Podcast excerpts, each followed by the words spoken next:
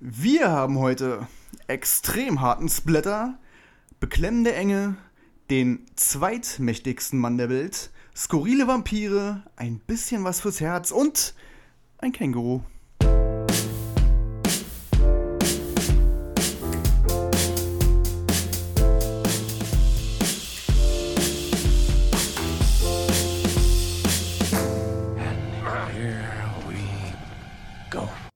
Herzlich willkommen bei Ungeschnitten, dem, und ich meine wirklich dem Film- und Serienpodcast auf Spotify, iTunes, YouTube und was es nicht sonst noch so für Streamingdienste gibt. Vor mir sitzt der King of Berlin, der Schulz.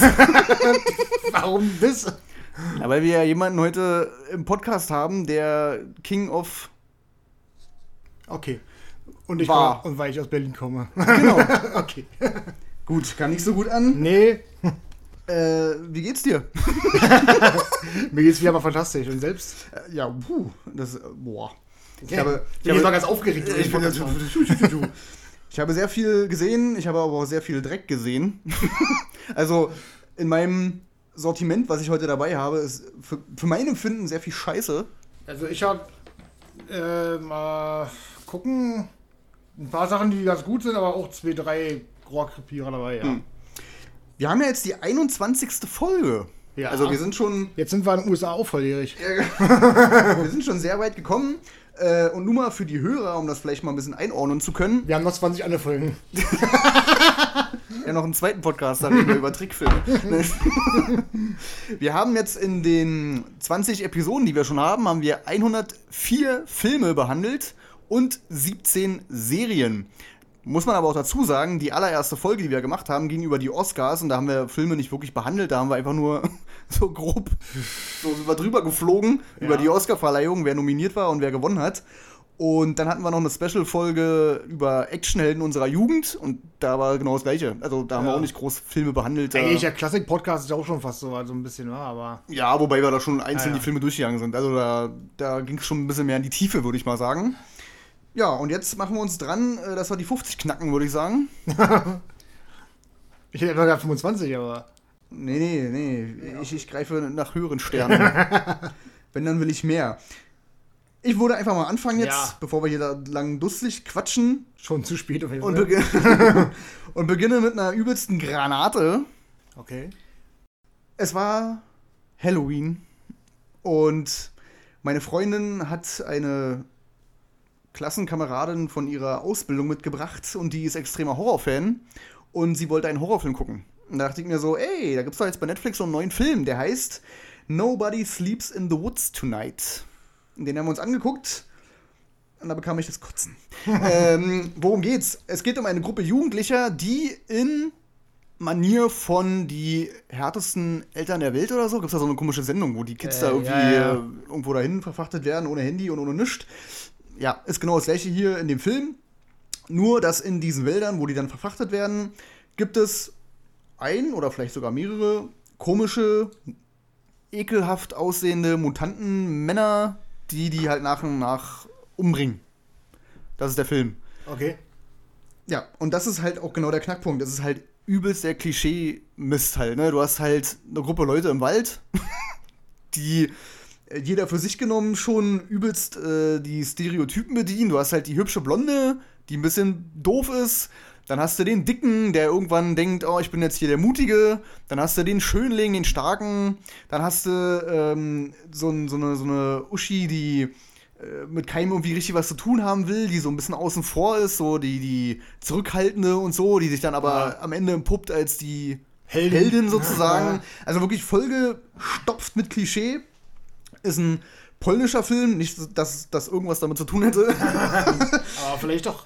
ähm, da sind zwei, drei Splatter-Szenen drinne, wo einer, was weiß ich, einen Stab durch den Kopf kriegt oder durchs Ah. Auge oder so ein Quatsch. Ja, zieht das Ganze auch nicht mit hoch. Ist handwerklich okay, würde ich mal sagen.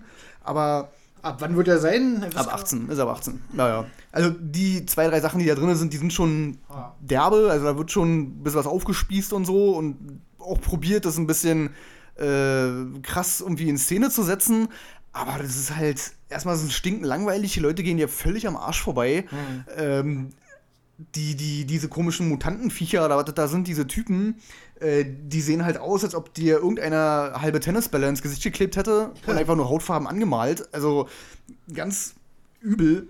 Ist der Netflix-exklusiv oder was? Ja, ja, genau, der ist, der ist Netflix-exklusiv. man ja eigentlich schon, hätte man schon vorher drauf kommen können, dass es nicht so die Granate wird, war. Äh, ja, wobei ich sagen muss, ich bin generell, was, was Horrorfilme angeht, bin ich schon sehr, sehr, ähm, äh, äh, wie sagt man? Abgestumpft? Ja, erstmal das, so.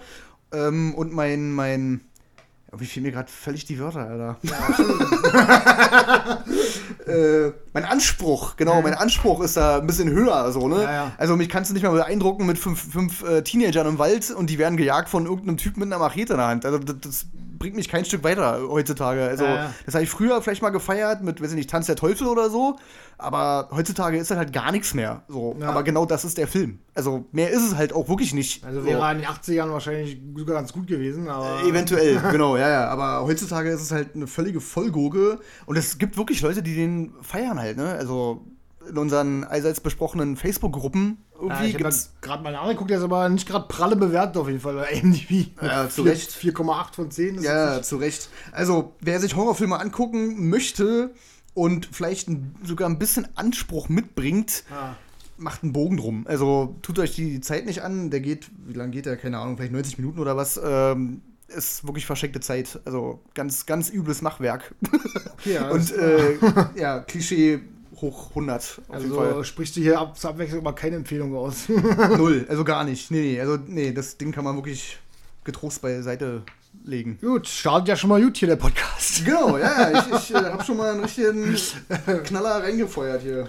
Na gut, äh, bist du fertig schon oder gibt es da noch irgendwie was äh, Brennendes zu erzählen? Ich habe dem nichts hinzuzufügen. okay, war eine kurze Runde, sagst du? Na gut, dann versuche ich mal den Anspruch ein bisschen weiter zu heben. Zwar nicht ins Utopische, aber ich denke, es sollte besser sein als der von dir erwähnte Film. Und zwar habe ich mir noch spontan äh, Bloodline angeguckt. Äh, hat man bei Facebook-Gruppen jetzt öfter mal gehört, darauf komme ich dann später zu sprechen, gerade wegen der FSK-Freigabe. Äh, ist mit Sean William Scott, den die meisten aus American Pie kennen, äh, kennen werden äh, als Stifler. Ähm, und zwar geht es darum: Evan liebt seine Frau Lauren und seinen neuge neugeborenen Sohn über alles, so sehr, dass notfalls auch über, äh, so sehr, dass er notfalls auch über Leichen gehen würde, um diese zu beschützen. Und nicht nur seine eigene Familie. Als Vertrauenslehrer an einer Highschool hat er täglich mit Kindern und Jugendlichen zu tun, die zu Hause von den Eltern oder anderen Erwachsenen missbraucht oder misshandelt werden.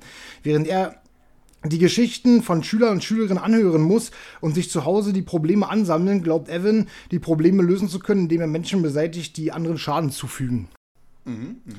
Dieser Film, jetzt komme ich mal kurz auf die FSK, bevor ich auf weiteres eingehe, ist ganz witzig gewesen, denn ähm, es wurde laut getönt, es kam von äh, Nameless die Ankündigung, dass ein Mediabook rauskommt und äh, Mediabooks kommen so im Falle eigentlich mal raus, wenn die durch die FSK nicht durchkommen. Halt, ne, die, die Filme und äh, zu hart sind. Das wird auch beworben damit, dass der einfach zu hart für die FSK war und bla bla bla bla Keks, ne? So, nun haben die die aufgelegt, die Mediabooks, die wurden vorbestellt wie irre. Und plötzlich hat die FSK einen zweiten Durchlauf gemacht und Der ging ja durch. ging durch. also jeder, der einen Bogen um das überteuerte Mediabook machen will, äh, wozu leider ich mich ja mal zuzähle, weil ich ja sowas kaufe, äh, kann am 22. Januar 2021 das Ding als Steelbook oder als normale Amari ähm, äh, im Laden käuflich erwerben, ohne irgendwelche Hindernisse oder Bestellungen aus anderen Ländern. Der Film ist ziemlich cool, finde ich, muss ich sagen. Ich war überrascht gewesen, also der hat keinen überhohen Anspruch, aber der Film ist extrem ausgelegt auf dieses, äh, diese Rezeptur Dexter halt, ne? Von, die Serie wird ja einigen bekannt sein, denke ich. Äh, Gerade die Situation, ähm, ein normales Privatleben zu führen und äh, seine inneren Dämonen alles unter einen Hut zu bekommen, ist ja sowieso ein großes Thema bei Dexter. Ist eben auch hier ein Thema. Hier wird noch ein bisschen weiter ausgeholt, sage ich mal, womit seine Mutter in Verbindung steht. Da möchte ich jetzt auch nicht zu viel spoilern, weil der ja doch ziemlich neu ist, der Film. Und wie gesagt, erst am 22. Januar äh, käuflich zu erwerben ist bei mir, Markt Saturn, Amazon, bla bla bla. Sean William Scott konnte mich definitiv in der Rolle überzeugen. Ich war überrascht gewesen. Also ich habe jetzt nicht irgendwie ständig gedacht, so, oh, ich muss hier an den Typen aus American Pie denken. Sondern der war schon ein kalter Killer gewesen halt. Ne? Auf der anderen Seite halt der liebevolle Vater, der eigentlich nur seine, seine Familie beschützen will vor Böses. Wie, wie so ein Kodex halt wieder, ne? Halt so. Also nur die, die man Schaden zufügen, auch wirklich Schaden zufügen. So halt, ne? Das macht er halt auch, indem er Plan auslegt, die irgendwo hinschafft und dann halt sein Übriges da macht. Die Brutalität ist nicht überdosiert, finde ich, aber ich muss tatsächlich sagen, dass jeder Kill sitzt und echt deftig ist. Also das ist schon echt übel teilweise. Also da siehst du Sachen wie, dass er mit einem Messer in den Hals rinnt und nach vorne und dann der Killkopf rausreißt und so eine Dinger. Also mhm. das ist schon deftig auf jeden Fall, kann man schon nichts sagen. Der Film ist 97 Minuten lang, also auch nicht zu lang gestreckt, so konzentriert sich so aufs Wesentliche, sag ich mal. Die Optik ist cool von dem Film, die ist so in so einem Blauton gehalten, vom, von der Farbschablone her. Und die Musik ist cool, es hat so, einen, so diesen, was öfters im Film jetzt verwendet wird, in so Independent-Film vor allem, so ein, so ein Synthie-Pop-Ding so halt. Ja, ja. Das kommt ganz geil mit nächtlichen Lichtern und sowas, die Chemie funktioniert da von den beiden äh, äh, Stilmitteln. Und äh, der Endtwist des Films, da wird vielleicht ein bisschen erzwungen rüberkommen. Mir kam er jedenfalls erzwungen rüber, was aber auf jeden Fall nicht heißt, dass der schlecht ist. Also ich fand ihn irgendwie äh, schlüssig, warum das passiert ist, warum mhm. so gehandelt wurde. Ähm, wie gesagt, man könnte jetzt denken, okay, das wurde jetzt ein bisschen sehr aus dem Stehgreif ge gerissen so, aber ich fand es dennoch schlüssig, warum es gemacht wurde, so gehandelt wurde. Ich fand ihn ziemlich cool und man weiß nicht so recht, ob man jetzt denken soll, das ist ein Happy End oder kein Happy End. Man ist da so ein bisschen zwiegespalten, weil irgendwie sympathisiert man ja immer mit so Figuren, die halt äh, zwar übelst die Serienmörder sind, aber halt irgendwas äh, aus, aus, den, ja, sag ich mal, richtigen Gründen machen, so weißt du, sozusagen. Ja, ja. Also, ja, nee, also meine Empfehlung äh, hat, er, hat, er, hat er auf jeden Fall für Leute, die auf sowas stehen wie Dexter eben. Hm äh, und so ein bisschen so diesen Independent Horror auch, auch, feiern, die können sich da ruhig mal drauf einlassen, weil ja halt auch so, wie gesagt, mit der Musik, mit dem Sinti, mit dem Nachtlichtern und so, ist halt auch so wie so ein künstlicher Aspekt so wieder so ein bisschen. Und äh, hat eine gute Stimmung erzeugt, so der ganze Film. Er ist kein überbrachiales Meisterwerk, aber der ist handwerklich gut gemacht, da sieht halt nichts billig aus. Kein Kill sieht irgendwie aus, als wenn es irgendwie, irgendwie Maske oder CGI, da ist nicht mit CGI halt handgemacht, würde ich mal meinen. Ja. Und wie gesagt, wenn da was passiert, also wenn er da jemanden umbringt, und es sind auch nicht über viele Leute, das wird halt nicht, wird halt natürlich für die Vergangenheit angegangen, weil die Polizisten natürlich auf ihn angesetzt sind irgendwann und äh, hinter diese ganze Sache da so ein bisschen hinterkommen wollen. Da wird natürlich auch in seiner Vergangenheit geschnüffelt, dass äh, an vorigen Highschools, wo er war, ähnliche Fälle in anderen Staaten waren und hier und da. Also man kriegt schon mit, dass der Charakter endlich erst seit gestern so ist, weißt du so? Mhm, ja. Aber man sieht halt nicht, wie er jetzt tausend Leute abmorschelt da oder was. Ich glaube, im Endeffekt sind es fünf, fünf, sechs Leute, die ja ums Leben kommen. Und dann ist es aber wirklich heftig. Also dann ist da wirklich ein Blutgehalt vorhanden und vor allen Dingen eine Kälte und Brutalität, die der ausstrahlt. Also wenn er dann halt jemanden, weiß ich nicht, äh, glaube ich, 30, 40 Mal nacheinander mit übelster Wut in den Bauch sticht und ihnen das Blut ins Gesicht spritzt, dann sieht das schon echt übel aus. Und dann hat er auch diesen eiskalten Gesichtsausdruck. Also das ist schon. Okay. Bringt da schon gut rüber, die Rolle, muss ich mal sagen. Der Sean William Scott, also klar, man kennt ihn aus American Pie, aber der hatte ja dann eine Zeit lang danach auch noch ein paar andere Filme. Der hatte auch mit, mit The Rock da hier, war, war das hier mit hm. The Jungle-Dingsbums da? Welcome to the Jungle. Ja, genau. Und dann hat er noch diesen Eishockey-Film gemacht, glaube ich. Ähm, ah, wie hieß denn der? Fällt mir nicht ein, der hat noch so einen Eishockey-Film gemacht, der auch übelst gut bewertet ist, also mhm. gute Kritik hat. Den hätte ich leider noch nicht gesehen, weil ich mich für diesen Schauspieler jetzt auch nicht so unbedingt interessiere. Nee, ich mich auch nicht, aber ich fand irgendwie, der ist in den letzten Jahren irgendwie so ein bisschen in die Versenkung verschwunden. Also, ja, ja. dass du jetzt mit so einem Film um die Ecke biegst, irgendwie mit dem. Ja, ist schon komisch, aber der ist ja auch äh, tatsächlich von 2018. Also, der kommt mhm. aber jetzt erst halt äh, raus. Also, der ist schon ein, Schlag älter, sag ich mal. Und hat es jetzt erst äh, irgendwie geschafft, hierher zu kommen keine Ahnung, ich weiß nicht, was er jetzt aktuell macht. Also, ob er jetzt irgendwie mal wieder auf die Spur kommt oder sowas. Mhm. Aber vielleicht war ja der Film genau das Richtige, um mal ein bisschen Aufmerksamkeit zu erzeugen, weil der schon in Facebook-Gruppen besprochen wird und auch gut aufgenommen wurde. Mhm. Das ist übrigens vom Blumhaus. Ah, okay. Äh, was äh, krass ist, weil wie gesagt, ne, also normalerweise wäre der halt durch die FSK nicht durchgekommen und der ist für einen Blumhaus-Film schon wirklich deftig. Also normalerweise sind die Blumhaus ja so mehr auf Geistersachen ausgelegt und sowas, ne? So Grusel, würde ich mal meinen. Ja, ja, ja, noch sehr, sehr human. Ja, ja. So ab 16 eigentlich. Also. Genau, und äh, hier ist dann doch schon eine, eine ganze Ecke härter. Also wie gesagt, die, die Kills, die gezeigt werden, die sitzen alle halt. Ne? Da ist mhm. alles deftig, alles derbe, alles blutig. haut schon ordentlich rein auf jeden Fall. Ja, bei den Blumhouse-Filmen weißt du immer nicht so richtig, ne? Also die haben ja auch viel Scheiße irgendwie produziert, aber auch wirklich gute Sachen. Ich habe mir ja mit meiner Freundin zusammen die ganzen, ähm, die, äh, die Trilogie angeguckt, gibt ja noch einen vierten Teil von The Purge. Ja, ja. Und die waren schon cool, also kann man, kann man nichts sagen. Die sind ja auch vom Blumhouse. Da gibt es aber auch so Sachen wie Fantasy Island und so ein, so ein Scheiß Ja, halt, ne? Also, Ja, ich sag mal, wenn du, aber aus, aus zehn Filmen sind äh, generell mal so sieben guckbar auf jeden Fall, finde Ja, ich. ja, Also. Die haben schon überdurchschnittlich äh, guten Maßstab, sag ich mal. Ne? mhm. ja. Also, eine Empfehlung. Von mir aus eine Empfehlung. Wie gesagt, äh, bei Amazon jetzt äh, nichts äh, aktuell drin. Den äh, könntest du nur gucken, wenn du halt das Mediabook gekauft hast äh, aktuell. Und ab 22. Januar könnt ihr ihn dann käuflich erwerben auf Blu-ray, auf Steelbook oder wird er wahrscheinlich eventuell auch bei Amazon Prime zum Leihen sein. Mhm. Ja. Denke ich mal, wenn er Ja. durch die NSK gekommen ist. Ja. Okay. Dann hast du das Niveau ja schon mal ein bisschen gehoben. Ein bisschen. Und ich probiere jetzt mal ein bisschen Frust. Zu senken, ja.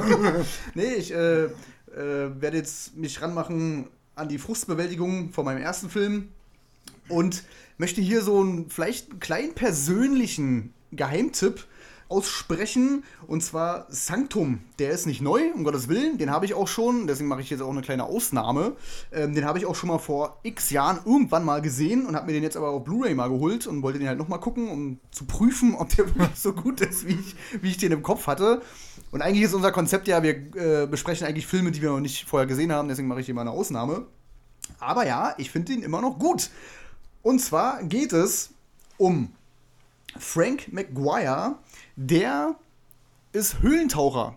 Und der ist zusammen mit seiner Crew in der größten äh, Unterwasserhöhle der Welt unterwegs gerade und probiert die irgendwie zu erforschen. Und dazu stößt dann sein Sohn zusammen mit dem Finanzgeber des Projekts. Also Ah. der, der Typ kriegt natürlich Kohle von so einem reichen Typen da irgendwie, so, ein- so ein äh, äh, Adrenalin-Junkie-Typen. Und zusammen sind die halt in dieser Höhle und dann kommt aber auf einmal ein Unwetter und diese ganze Höhle wird unter Wasser gesetzt. Also die kommen auch nicht mehr da raus. Ah. So, ne? Und der Plan ist, dass die sich durch diese Höhlen irgendwie durchschlagen und dann aus dem Meer wieder rauskommen, weil diese ganz, dieses ganze Höhlensystem ist auf jeden Fall mit dem Meer verbunden und da wollen die halt irgendwie wieder raus. Und das Geile ist an dem Film, wenn du so ein bisschen platzangsttechnisch unterwegs bist, so wie ich das auf jeden Fall bin, Ja. also nicht im Fahrstuhl oder so, aber wirklich auf extrem beengten Raum. Ich kenne da noch so eine Story von uns beiden. Da, Ja. da haben wir mal als Kids irgendwie uns so rumgekämpelt, bla, und auf einmal lag ich im Bettkasten und du saßt oben drauf und ich, und ich kam nicht mehr raus. Und da wurde mir anders. Also da habe ich dann gemerkt, okay, irgendwas äh, ist bei mir komisch. Und da ist mir klar geworden, ich habe irgendwie auf wirklich krass beengtem Raum, habe ich halt Platzangst, so, ne, so klaustrophobisch unterwegs. Ich denke mal, wenn ich in so einem Sarg vergraben wäre, würde ich wahrscheinlich äh, an einer Herzattacke sterben oder so. ähm, Dann liegst du ja gleich richtig. ähm, genau, erstmal das. Und wenn Leute, so wie ich, auch im Kopf haben, so ertrinken ist somit der ekligste Tod, den es auf der Welt geben kann, dann ist man hier auf jeden Fall richtig. Denn es geht nämlich genau darum. Also die müssen sich durch extrem enge Höhlengänge da so durchquetschen und ihre Sauerstoffflaschen abnehmen, damit sie überhaupt durchkommen Ja. und so. Und dann kommen dann natürlich Szenarien auf die zu, wie dass nur noch einer eine Flasche hat, aber es sind zwei Personen. Ja. Und dann setzt halt das Hirn aus und einer kriegt Panik und reißt einem dann die, dieses Mundstück weg, so, ne? Und dann äh, ja, streiten die sich sozusagen unter Wasser um, dieses, um diesen Sauerstoff so, Ah. obwohl die sich jahrelang kennen und schon x Jahre zusammen im Team sind und so, aber einfach aus diesem Stress und, und diesem, diesem Adrenalin-Ding setzt halt das Hirn komplett aus und du bist gar nicht mehr Herr der Sinne irgendwie. Und das wird in dem Film perfekt dargestellt halt so, ne? Weil keiner mehr irgendwie zurechnungsfähig ist. Äh, außer dieser äh, Frank McGuire und sein Sohn, die sind halt übelst die Profis so und die wissen, wo es lang geht und bla bla. Und das Ganze ist halt auch, denke ich, ähm, sehr realistisch dargestellt, denn das basiert auf den Erlebnissen von einem der Leute, die das Drehbuch geschrieben haben. Der hat nämlich 1988 sowas ähnliches, ist dem sowas passiert halt. Ah. Der war mit 13 anderen Leuten in so einem Unterwasserhöhlensystem eingeschlossen und die mussten auch da irgendwie raus, so, ne? Und der hat das halt wirklich erlebt, so, eine, so ein Szenario. Und produziert wurde das Ganze von James Cameron, der, wenn man sich mit der Person James Cameron ein bisschen auskennt, weiß man, dass der halt extrem wasserfixiert ist irgendwie. Also der, der steht voll auf Wasser. Der ist ja schon, weiß ich nicht, 20 Mal zur Titanic runtergetaucht persönlich und bla bla und die ganzen Avatar-Teile sollen jetzt auch unter Wasser Ja. spielen und so. Also der ist voll auf Wasser irgendwie getrimmt. Und ich habe mir auch ein Making-of angeguckt. Und ein weiterer geiler Aspekt ist, dass natürlich die Schauspieler, die da mitspielen, das sind auch keine namhaften Leute. Den einzigen, den man eventuell kennt, ist äh, von Fantastic Four, der, der, der Mr. Fantastic, der, der sich da rumdehnen Ach so, kann und so. hm. Der Typ, der spielt da mit, der spielt diesen Finanzgeber. Äh, bei dem Film gab es halt zwei Drehteams. Einmal das, was die Schauspieler gefilmt hat, in so Sets, sag ich mal, so eine Höhle wurde da aufgebaut und bla bla. Ah. Und das zweite Drehteam ist wirklich in so eine Höhlen reingetaucht und hat in diesen Höhlen diese ganzen Sachen gefilmt, so. Weil du erkennst ja niemanden, wenn der da Ja, Sauerstoffmaske klar. und bla den ganzen Mist da anhat. Und da haben die halt diese ganzen Sachen nachgefilmt und so. Und die meinten, allein die Drehs waren halt schon geisteskrank. Also, das zu bewerkstelligen und so, ne? Weil da halt auch Situationen vorgekommen sind, dass es halt wirklich lebensgefährlich war und bla bla. Also, da kommt schon richtig Feeling auf, finde ich. Der Film ist nicht übelst spektakulär bewertet. Ist auch von der Charakterzeichnung her und von den Personen, wie die, die Backstory und bla bla, das ist alles nichts Besonderes, um Gottes Willen. Aber diese, dieses Grundszenario, wie die in diesen Höhlen rumtauchen und wenn man halt wirklich so ein bisschen gestrickt ist wie ich oder so ein bisschen, bisschen klaustrophobisch unterwegs und so, dann ist das echt bedrückend, Alter. Also das ist so, ich sag mal, so persönlicher Horror. So. Das ist schon eklig. Ich habe den Namen schon oft gehört von den Filmen, aber mich auch abschrecken lassen von den wirklich miserablen Kritiken geradezu. Also der ist wirklich nicht gut bewertet. Ja, ja. Und dann hattest du mir erzählt, dass er gut ist und ja, also ich werde mir wahrscheinlich auch mal geben, weil ja, so hat ja Marc, sag ich mal, also The Descent zum Beispiel, ja. ist ja auch so ein Ding ne, mit viel Beengung und hier und da. Ja. Also ich gucke sowas ja gerne und ich finde sowas auch, äh, auch wenn ich keine Platzangst habe, extrem angsteinflößend einfach. Und äh, ja, was du halt sagst, wenn diese Mischung mit äh, der Angst noch zu ertrinken und sowas, macht es natürlich eigentlich noch viel schlimmer halt, ne? Naja, da sind auch, was ich auch extrem cool finde, da sind auch richtig geile Aufnahmen drin. Also du hast dann zum Beispiel natürlich so eine riesen, riesen Höhle, das nennen die da irgendwie Kathedrale. Und dann siehst du von unten gefilmt halt nur beleuchtet diesen Taucher halt, ne? Und du siehst halt diesen riesen, weiß ich nicht, fünf Fußballfelder großes Ding irgendwie äh, an Schwarz und dann halt nur beleuchtet diesen Taucher da drin, das- ganz oben. Das sieht einfach so geil aus. Ich bin überhaupt gar kein Tauchfreak, um Gottes Willen. Also ist jetzt nicht so, dass ich hier übelst, äh, ich nicht, mit Tauchschein unterwegs bin und schon x-mal tauchen war oder Ah. so. Oder übelst die Faszination generell dafür habe. Aber allein die Vorstellung da unten drinne und du weißt, okay, der, die Luft wird knapp und ich muss irgendwie hier raus und ich habe aber keine Ahnung, was hinter der nächsten Ecke ist. So, ne? Ob, Ah. ich, ob ich hier überhaupt rauskomme, so, das ist schon, ist schon eklig. Also mich, also mich fetzt der Film auf jeden Fall. Und äh, wie gesagt, von mir dann eine vorsichtige Empfehlung für Leute, die ähm, ja auch, auch vor solchen Szenarien oder, oder halt so Klaustrophobie und so, wer, wer selber so ein bisschen gestrickt ist, sollte sich den vielleicht mal angucken. Ich weiß jetzt ehrlich gesagt gar nicht, ob der irgendwo bei Prime oder so drin ist. Ich habe mir den auf Blu-ray gekauft, wie gesagt. Müsste man vielleicht mal selber irgendwie gucken, ob man den irgendwie rankriegt. Aber der, der kostet auch nicht viel. Vielleicht 5 Euro bei Amazon, nee. bei Prime oder Ich denke mal, dass der ne? auch Also- so diese typische 4,99 äh, Ja, ja, genau, ja. 3,99 Leihe sein wird. Allein, dass, es- dass es halt nicht so der übelste Hit war, sozusagen, äh, ist der, ja, der ist nicht teuer. So kann man sich auf jeden Fall, denke ich, vielleicht mal angucken. Ja. Gut, dann kommen wir weiter und bleiben erstmal bei hohem Niveau und dann mache ich nochmal meinen Einzelfilm.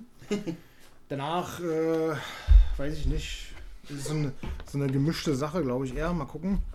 Und zwar habe ich noch äh, gesehen, da ich ja momentan so ein bisschen auf dem äh, Clint Eastwood-Trip bin äh, und mir wirklich etliche Filme angeguckt habe, aber nun kein, äh, kein Podcast filmen will mit lauter Clint Eastwood-Filmen. Ja, Äh, habe ich mir den rausgesucht und zwar äh, Perfect World. Der ist äh, von äh, 1990. Alter Schwede. Also auch schon wirklich alt. Äh, ist ab 12 Jahren freigegeben, geht 130 Minuten, ist bei Amazon für 3,99 zu leihen. Ich habe ihn auf Blu-ray gesehen. Ähm, ist mit von Clint Eastwood, mit Clint Eastwood, mit Kevin Costner und Laura Dern, die wahrscheinlich die meisten aus Jurassic Park kennen werden. Der Film erzählt die Geschichte des Schwerverbrechers Butch Heinz, der nach einem Gefängnisausbruch einen achtjährigen Jungen als Geisel nimmt und die Flucht vor einem Riesenaufgebot von Gesetzeshütern antritt. Während das Gesetz ihm aber immer näher rückt, entwickelt sich eine Art Vater-Sohn-Beziehung zwischen Butch und dem Jungen, der in einer Familie der Zeugen Jehovas aufgewachsen ist, wo viele Dinge, die ein Kind machen möchte, verboten waren. Ich fand den Film wirklich großartig. Also ich glaube, hätte ich den damals geguckt, hätte ich, hätte ich sogar geweint. Ja. Also irgendwie äh, hat es natürlich als, als Erwachsener da, oder jetzt in neueren Zeit bist du andere Sachen gewöhnt, sage ich mal. Mhm. Aber damals war das bestimmt schon so ein kleiner, so ein kleiner, ja, äh, Augenkiller, glaube ich, gewesen. Weil ähm, das halt so ein typisches 90er-Ding ist, ne? So eine, so eine Story wie die, die bekommt man heute gar nicht mehr zu sehen, halt, habe ich das Gefühl halt, ne? So eine Sachen siehst du nicht nochmal. Also es gibt so, weißt du, was ich meine, so, es gibt ja dieses 90er-Ding, wo bestimmte Stories aufgegriffen werden, die du nie wieder danach irgendwie naja, ja. bekommen hast, so, weißt du, so. Kevin Costner ist halt extrem klasse, ein Schauspieler, den man immer nicht auf dem Schirm hat, finde ich. Also, wenn du Schauspieler nicht auf dem Schirm hast, dann gehört der auf jeden Fall ganz oben mit dazu. Ah, ah. Wenn du den siehst, ist eigentlich gut. Der bringt halt diesen Schwerverbrechern eine gewisse Sympathie mit, weil er den Jungen halt auch äh, Werte vermittelt, die eigentlich richtig sind und vor allen Dingen auch Sachen machen lässt, die eigentlich verboten waren für ihn halt. Ne? Mhm. Ne? Und trotzdem wird die, wirst du aber im Film immer wieder stark daran äh, äh, erinnert, dass, dass er ein Schwerverbrecher ist halt, ne? Also, dass er halt auch äh, austickt, zum Beispiel über jemanden erschießt oder weiß ich, weiß ich so. Ja, ja. Er ist schon eiskalt, sage ich mal, ne? Und trotzdem auf der anderen Seite irgendwie herzensgut, so weißt du, hat so seine eigene problematische Vergangenheit und was weiß ich nicht alles, weißt du, so mit seinem Vater damals und will deswegen zu dem Jungen auch kein böser Mensch sein oder einen bösen Bezug mhm. aufbauen, weißt du, oder den wirklich als Geisel nehmen. Das ist nachher schon so, dass der Junge mit ihm mal sogar freiwillig mitkommt und gar nicht abhaut oder sowas, weißt ja. du so. Ich habe das Gefühl, ich hätte diesen Film als Kind schon mal nebenbei irgendwie im, im, im, im Fernsehen laufen sehen, so. Ja, so geht es mir nämlich auch. Also aber nicht so wissentlich mitbekommen. Also es wäre jetzt wirklich das erste Mal, dass ich wirklich äh, geguckt habe und äh, richtig geschnallt habe, worum es da geht. Interessant ist hier, dass zuerst die Regie äh, Steven Spielberg machen sollte, eigentlich. Und die Hauptrolle sollte Denzel Washington spielen. Für mich jetzt erstmal, nachdem ich den Film gesehen habe, unvorstellbar eigentlich, also, muss ich mal sagen. Mhm. Ähm, und äh, Kevin Costner überredete Eastwood dazu, selbst eine Rolle in seinem Film zu spielen, weil eigentlich wollte der muss Regie führen. Okay. Aber Kevin Costner war der Meinung, nee, du musst den Bullen spielen da halt. Und er spielt auch mehr oder weniger eine Nebenrolle. Ne? Und da ist halt auch wieder dieser Spannungsaufbau, was ja ein cooles Stilmittel war, auch in den 90ern, dass du die beiden Hauptcharaktere eigentlich zum, nur zum Schluss siehst, also zusammen agieren vor der Kamera halt. Ne? Also in den letzten fünf Minuten. Du siehst die vorher in den ganzen 125 ja, Minuten vorher nicht ein einziges Mal zusammen. Also ist ein tolles Drama, cool erzählt. Hat natürlich jetzt keine Drehbuch-Oscar verdient oder sonst was, aber der hat irgendwie so eine, so eine, wenn du den guckst, hast du so ein, so ein gutes Gefühl beim Gucken, weißt du so, weil der mhm. dich 130 Minuten lang mitnimmt halt, ne, und auf einer Reise begleitet, so ein Road-Movie-Trip der bei beiden und der sogar Spaß macht, das zu gucken und du aber immer wieder rausgerissen wirst durch diverse Aktionen halt, ne, also wenn die zum Beispiel bei einer Familie landen, da übernachten dürfen und der Vater von dieser Familie sein Kind schlägt, kann es Kevin Costner halt nicht sehen mhm. und schlägt halt den Vater zusammen so halt. Das ja, ist so vor Wut und rastet ja. aus, weil die Kontrolle. Also, das ist halt schon, schon cool gemacht. Und vor allen Dingen das Ende ist auch wirklich traurig. Also, das ist halt, wo du dann so denkst, so, oh, ey, darf ich überhaupt äh, traurig darüber sein oder darf ich Sympathie für Kevin Costner haben oder so. Mhm. so. Denn eigentlich ist er halt kein guter Typ so, aber er macht's halt so oder spielt so, dass du halt denkst, der ist ein guter Typ irgendwo drin, weißt du so? Ja, so wie ich es in Erinnerung habe, lebt der Film ja, also Dreh- und Angelpunkt ist halt äh, die Beziehung zwischen ihm und dem Jungen. Ja, genau. So, ne? That's it. Also das ist halt ja. so. Und das gab es ja in den 90ern viel. Also schlichtes Drehbuch, sag ich mal, aber da wurden halt noch Charaktere erschaffen, die zusammen irgendwie eine, eine Verbindung ja, haben. Ja, genau, halt, ne? Und da fällt mir sofort Logan zum Beispiel ein.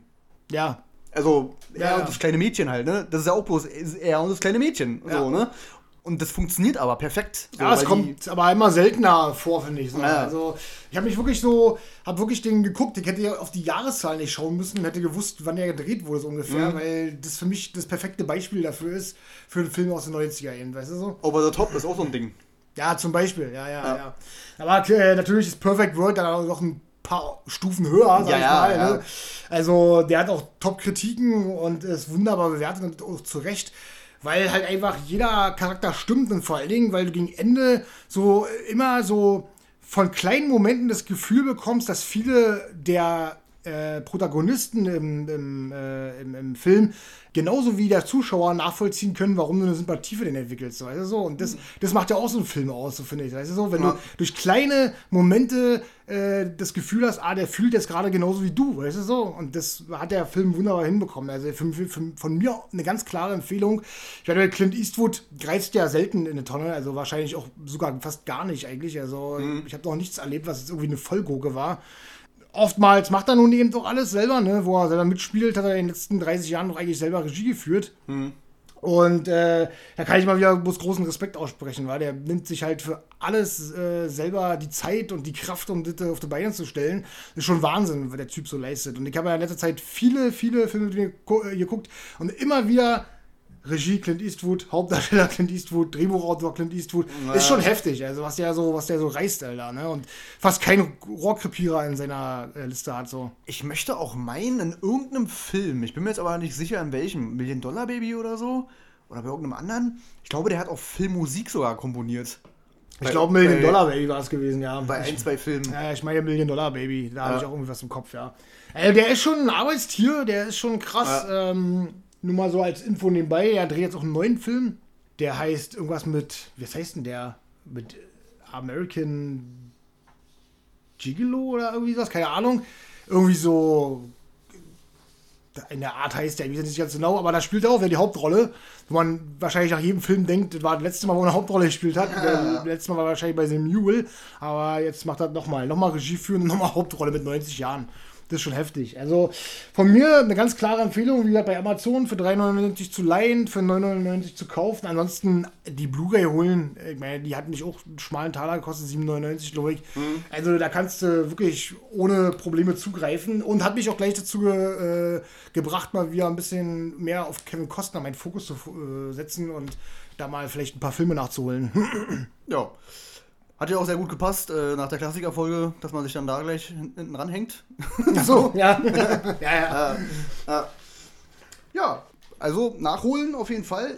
Ich müsste den, glaube ich, auch nochmal gucken. Also, wie gesagt, ich habe den so, so, so halbherzig, halbherzig so, im Kopf irgendwie so und äh, gesehen habe ich ihn garantiert schon mal, aber das ist schon puh, 20 Jahre her oder so. ja, also, locker. Äh, ja. Nun gut, dann komme ich auch zu äh, meinem ich glaube, letzten Solo-Film. Der Rest müsste dann alles zusammen sein von uns. Könnte sein, sind auf jeden Fall noch drei Denke ich. übrig, glaube ich, ja. Und zu meinem persönlichen Highlight dieser Folge, und zwar habe ich mir mal angeguckt, auch schon lange vorgenommen, Weiß, der zweite Mann mit Christian Bale. Der zweite Teil von Schwarz. okay. Sonst bin ich immer der mit den beschissenen Witzen. So. Nun darf ich auch mal. So, so dreht sich das Blatt. Es geht um Dick Cheney. Einige von euch haben diesen Namen vielleicht schon mal gehört, denn das war der Vizepräsident von George W. Bush. Also Junior, der 11. September und so. Und in diesem Film wird erzählt, wie Dick Cheney äh, erstmal zum Politiker überhaupt wurde und den sein Aufstieg zum Vizepräsidenten und dass der auf jeden Fall nicht dumm war und genau wusste, wie er dieses Amt als Vizepräsident ausnutzt und eigentlich zur Zeit des äh, 11. September und generell in der Amtszeit von George W. Bush war er der Strippenzieher und Bush hat eigentlich gar nichts gemacht. so. Okay. Und das wird in dem Film erzählt und das ist einfach großartig, weil das so unfassbar interessant ist und auch extrem geil inszeniert, weil das nicht so trocken irgendwie äh, äh, eine stinknormale Biografie ist, sondern es ist so, so locker flockig und mit einem ähm, mit einem Erzähler, so der auch selber vorkommt. Das ist der ich habe jetzt ja den Schauspielernamen äh, hier auf dem Schirm, der bei ähm, El Camino und halt natürlich auch bei, bei Breaking Bad mitspielt, dieser Blonde, dieser, der Bösewicht, der Jungsche. Ach so, der, ja, ich weiß, äh, ich weiß, wie du meinst, ja, ja. Ja, und jedenfalls, der erzählt sozusagen die Geschichte und erklärt dem Zuschauer, falls da irgendwelche Gesetzesentwürfe sind oder so, was man vielleicht nicht auf dem Schirm hat, wenn man sich mit dem amerikanischen Recht oder so nicht auskennt, ah. erklärt er einem das. Okay. Und das aber auch mit Bildern hinterlegt. Also da werden dann Beispiele gemacht und so. Und halt, naja, für, für Idioten. Also jeder kann sich diesen Film angucken und versteht ihn halt einfach ja. so, ne? Und extrem bissig. Also der Humor ist extrem schwarz und bissig.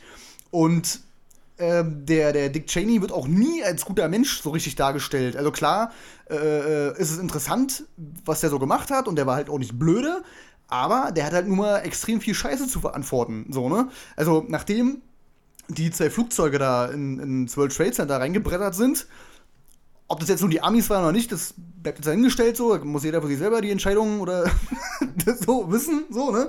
Aber ähm, da wird dann gezeigt, so eine Szene, wie der halt der ganze Stabschef, äh, Stabs-Dingsbums äh, da in, in einem Raum sitzt und alle sind total schockiert oder total traurig und keine Ahnung und völlig völlig weg mit den Nerven und wie kann das passieren und äh, unser Amerika wird hier angegriffen mit Flugzeugen und bla bla.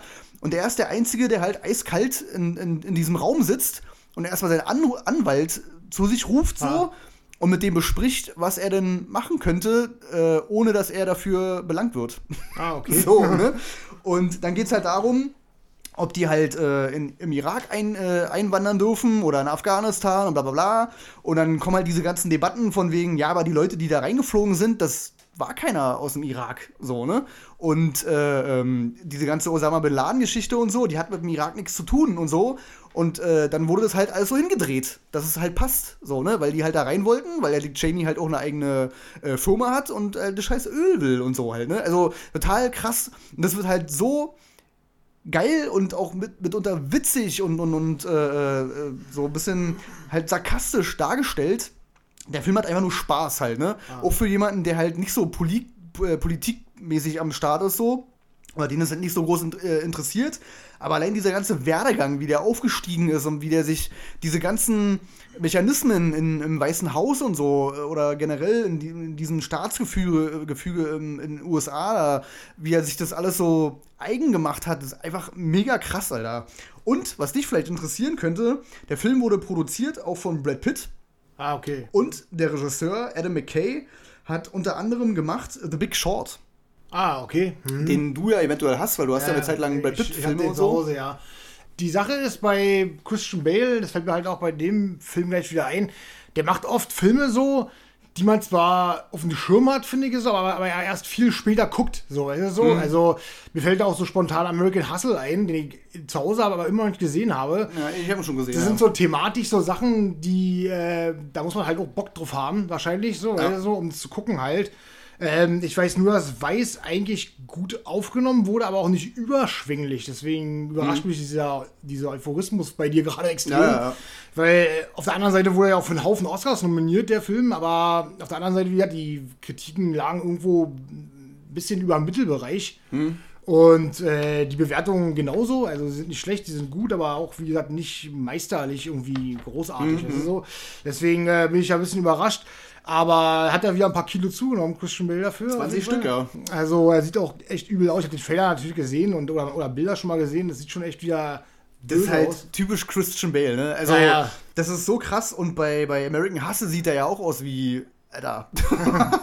da sieht er auch aus wie so ein, so ein, weiß ich nicht, hat er bloß drei Haare auf dem Kopf und so und sieht äh, aus wie so ein übelst der schmuddelige, eklige Typ. Obwohl er ja gesagt hat, nach Weiß will er aufhören damit halt, ne, diesen Gewichtswechsel, diesen Extremen, ja. weil das wohl gesundheitliche Folgeschäden schon gehabt haben soll. Der ist ja auch geisteskrank. Ich meine, man muss sich nur mal den Vergleich überlegen von The Machinist zu Weiß halt, ne? Also ja, Machinist sieht da aus wie Skelett äh, irgendwie und Kannst, Weiß ist halt ein kann man Typ so. Noch mal als Gegenstück nochmal äh, die Dark Knight Trilogie nehmen. Ja, genau, wo er halt schön trainiert und ja, so. Genau. Also ja. ist schon ist schon krass, was der so was ist schon so übel abreißt. Was den die ganze Sache noch mal abrundet, ist halt der Cast, ne? Also Amy Adams spielt seine Frau, die spielen auch öfter zusammen. Steve, Steve Carroll spielt äh, ähm, Donald Rumsfeld, den den Namen haben vielleicht auch schon einige gehört. Das ist der Verteidigungsminister gewesen zu Bush, Bush Zeiten. Mhm. Er hat vorher auch ewig lange in der Politik da rumgeeiert und war theoretisch, also was heißt theoretisch, er war, er war der sozusagen der, der Lehrer von Dick Cheney. Also der hat ihm das Ganze beigebracht. Und dann hast du Sam Rockwell als George W. Bush. Und Aha. Und das sieht gar nicht so dumm aus, Alter. Okay. Also kann man sich gar nicht so ja, vorstellen. Kann ich mir gar nicht vorstellen, ja. Ja, ja, ja, aber ähm, ich dachte auch so, wo ich gehört habe, okay, der spielt da mit, so, und dann kam Bush so ins Bild und bla, und dann dachte ich so, okay, es ist jetzt, er würde jetzt nicht als sein Zwillingsbruder durchgehen, aber das ist schon, das geht schon klar okay. auf jeden Fall.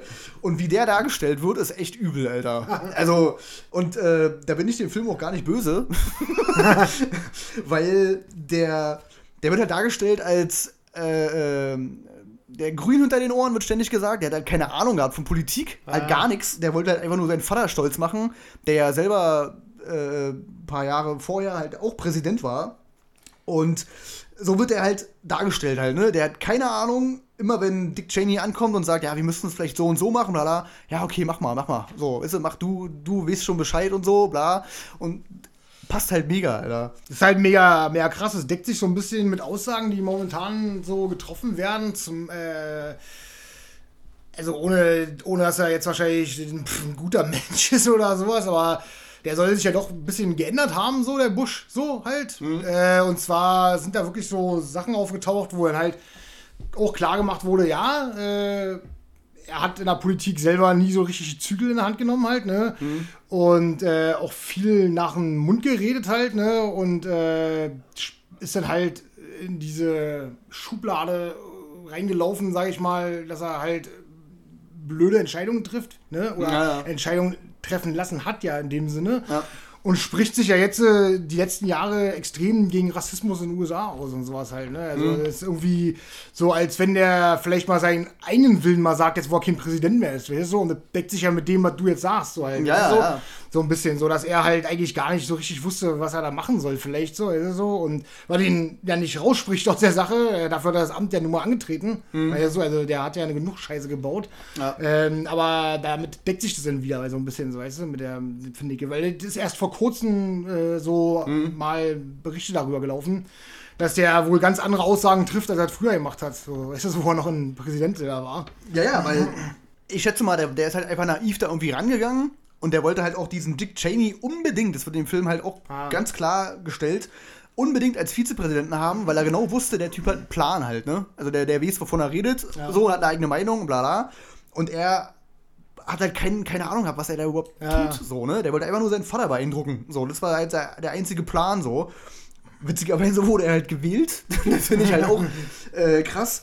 Und was, was der Film halt auch perfekt macht, finde ich, ist diese, diese, dieses skurrile Ding äh, in der amerikanischen Politik halt so aufzuzeigen. Denn da wird auch viel gezeigt, wie die mit PR halt umgehen. Du hast dann zum Beispiel einen Raum, da werden halt zehn US-Bürger einfach reingepackt und dann werden die zu gewissen Themen befragt. So, ne?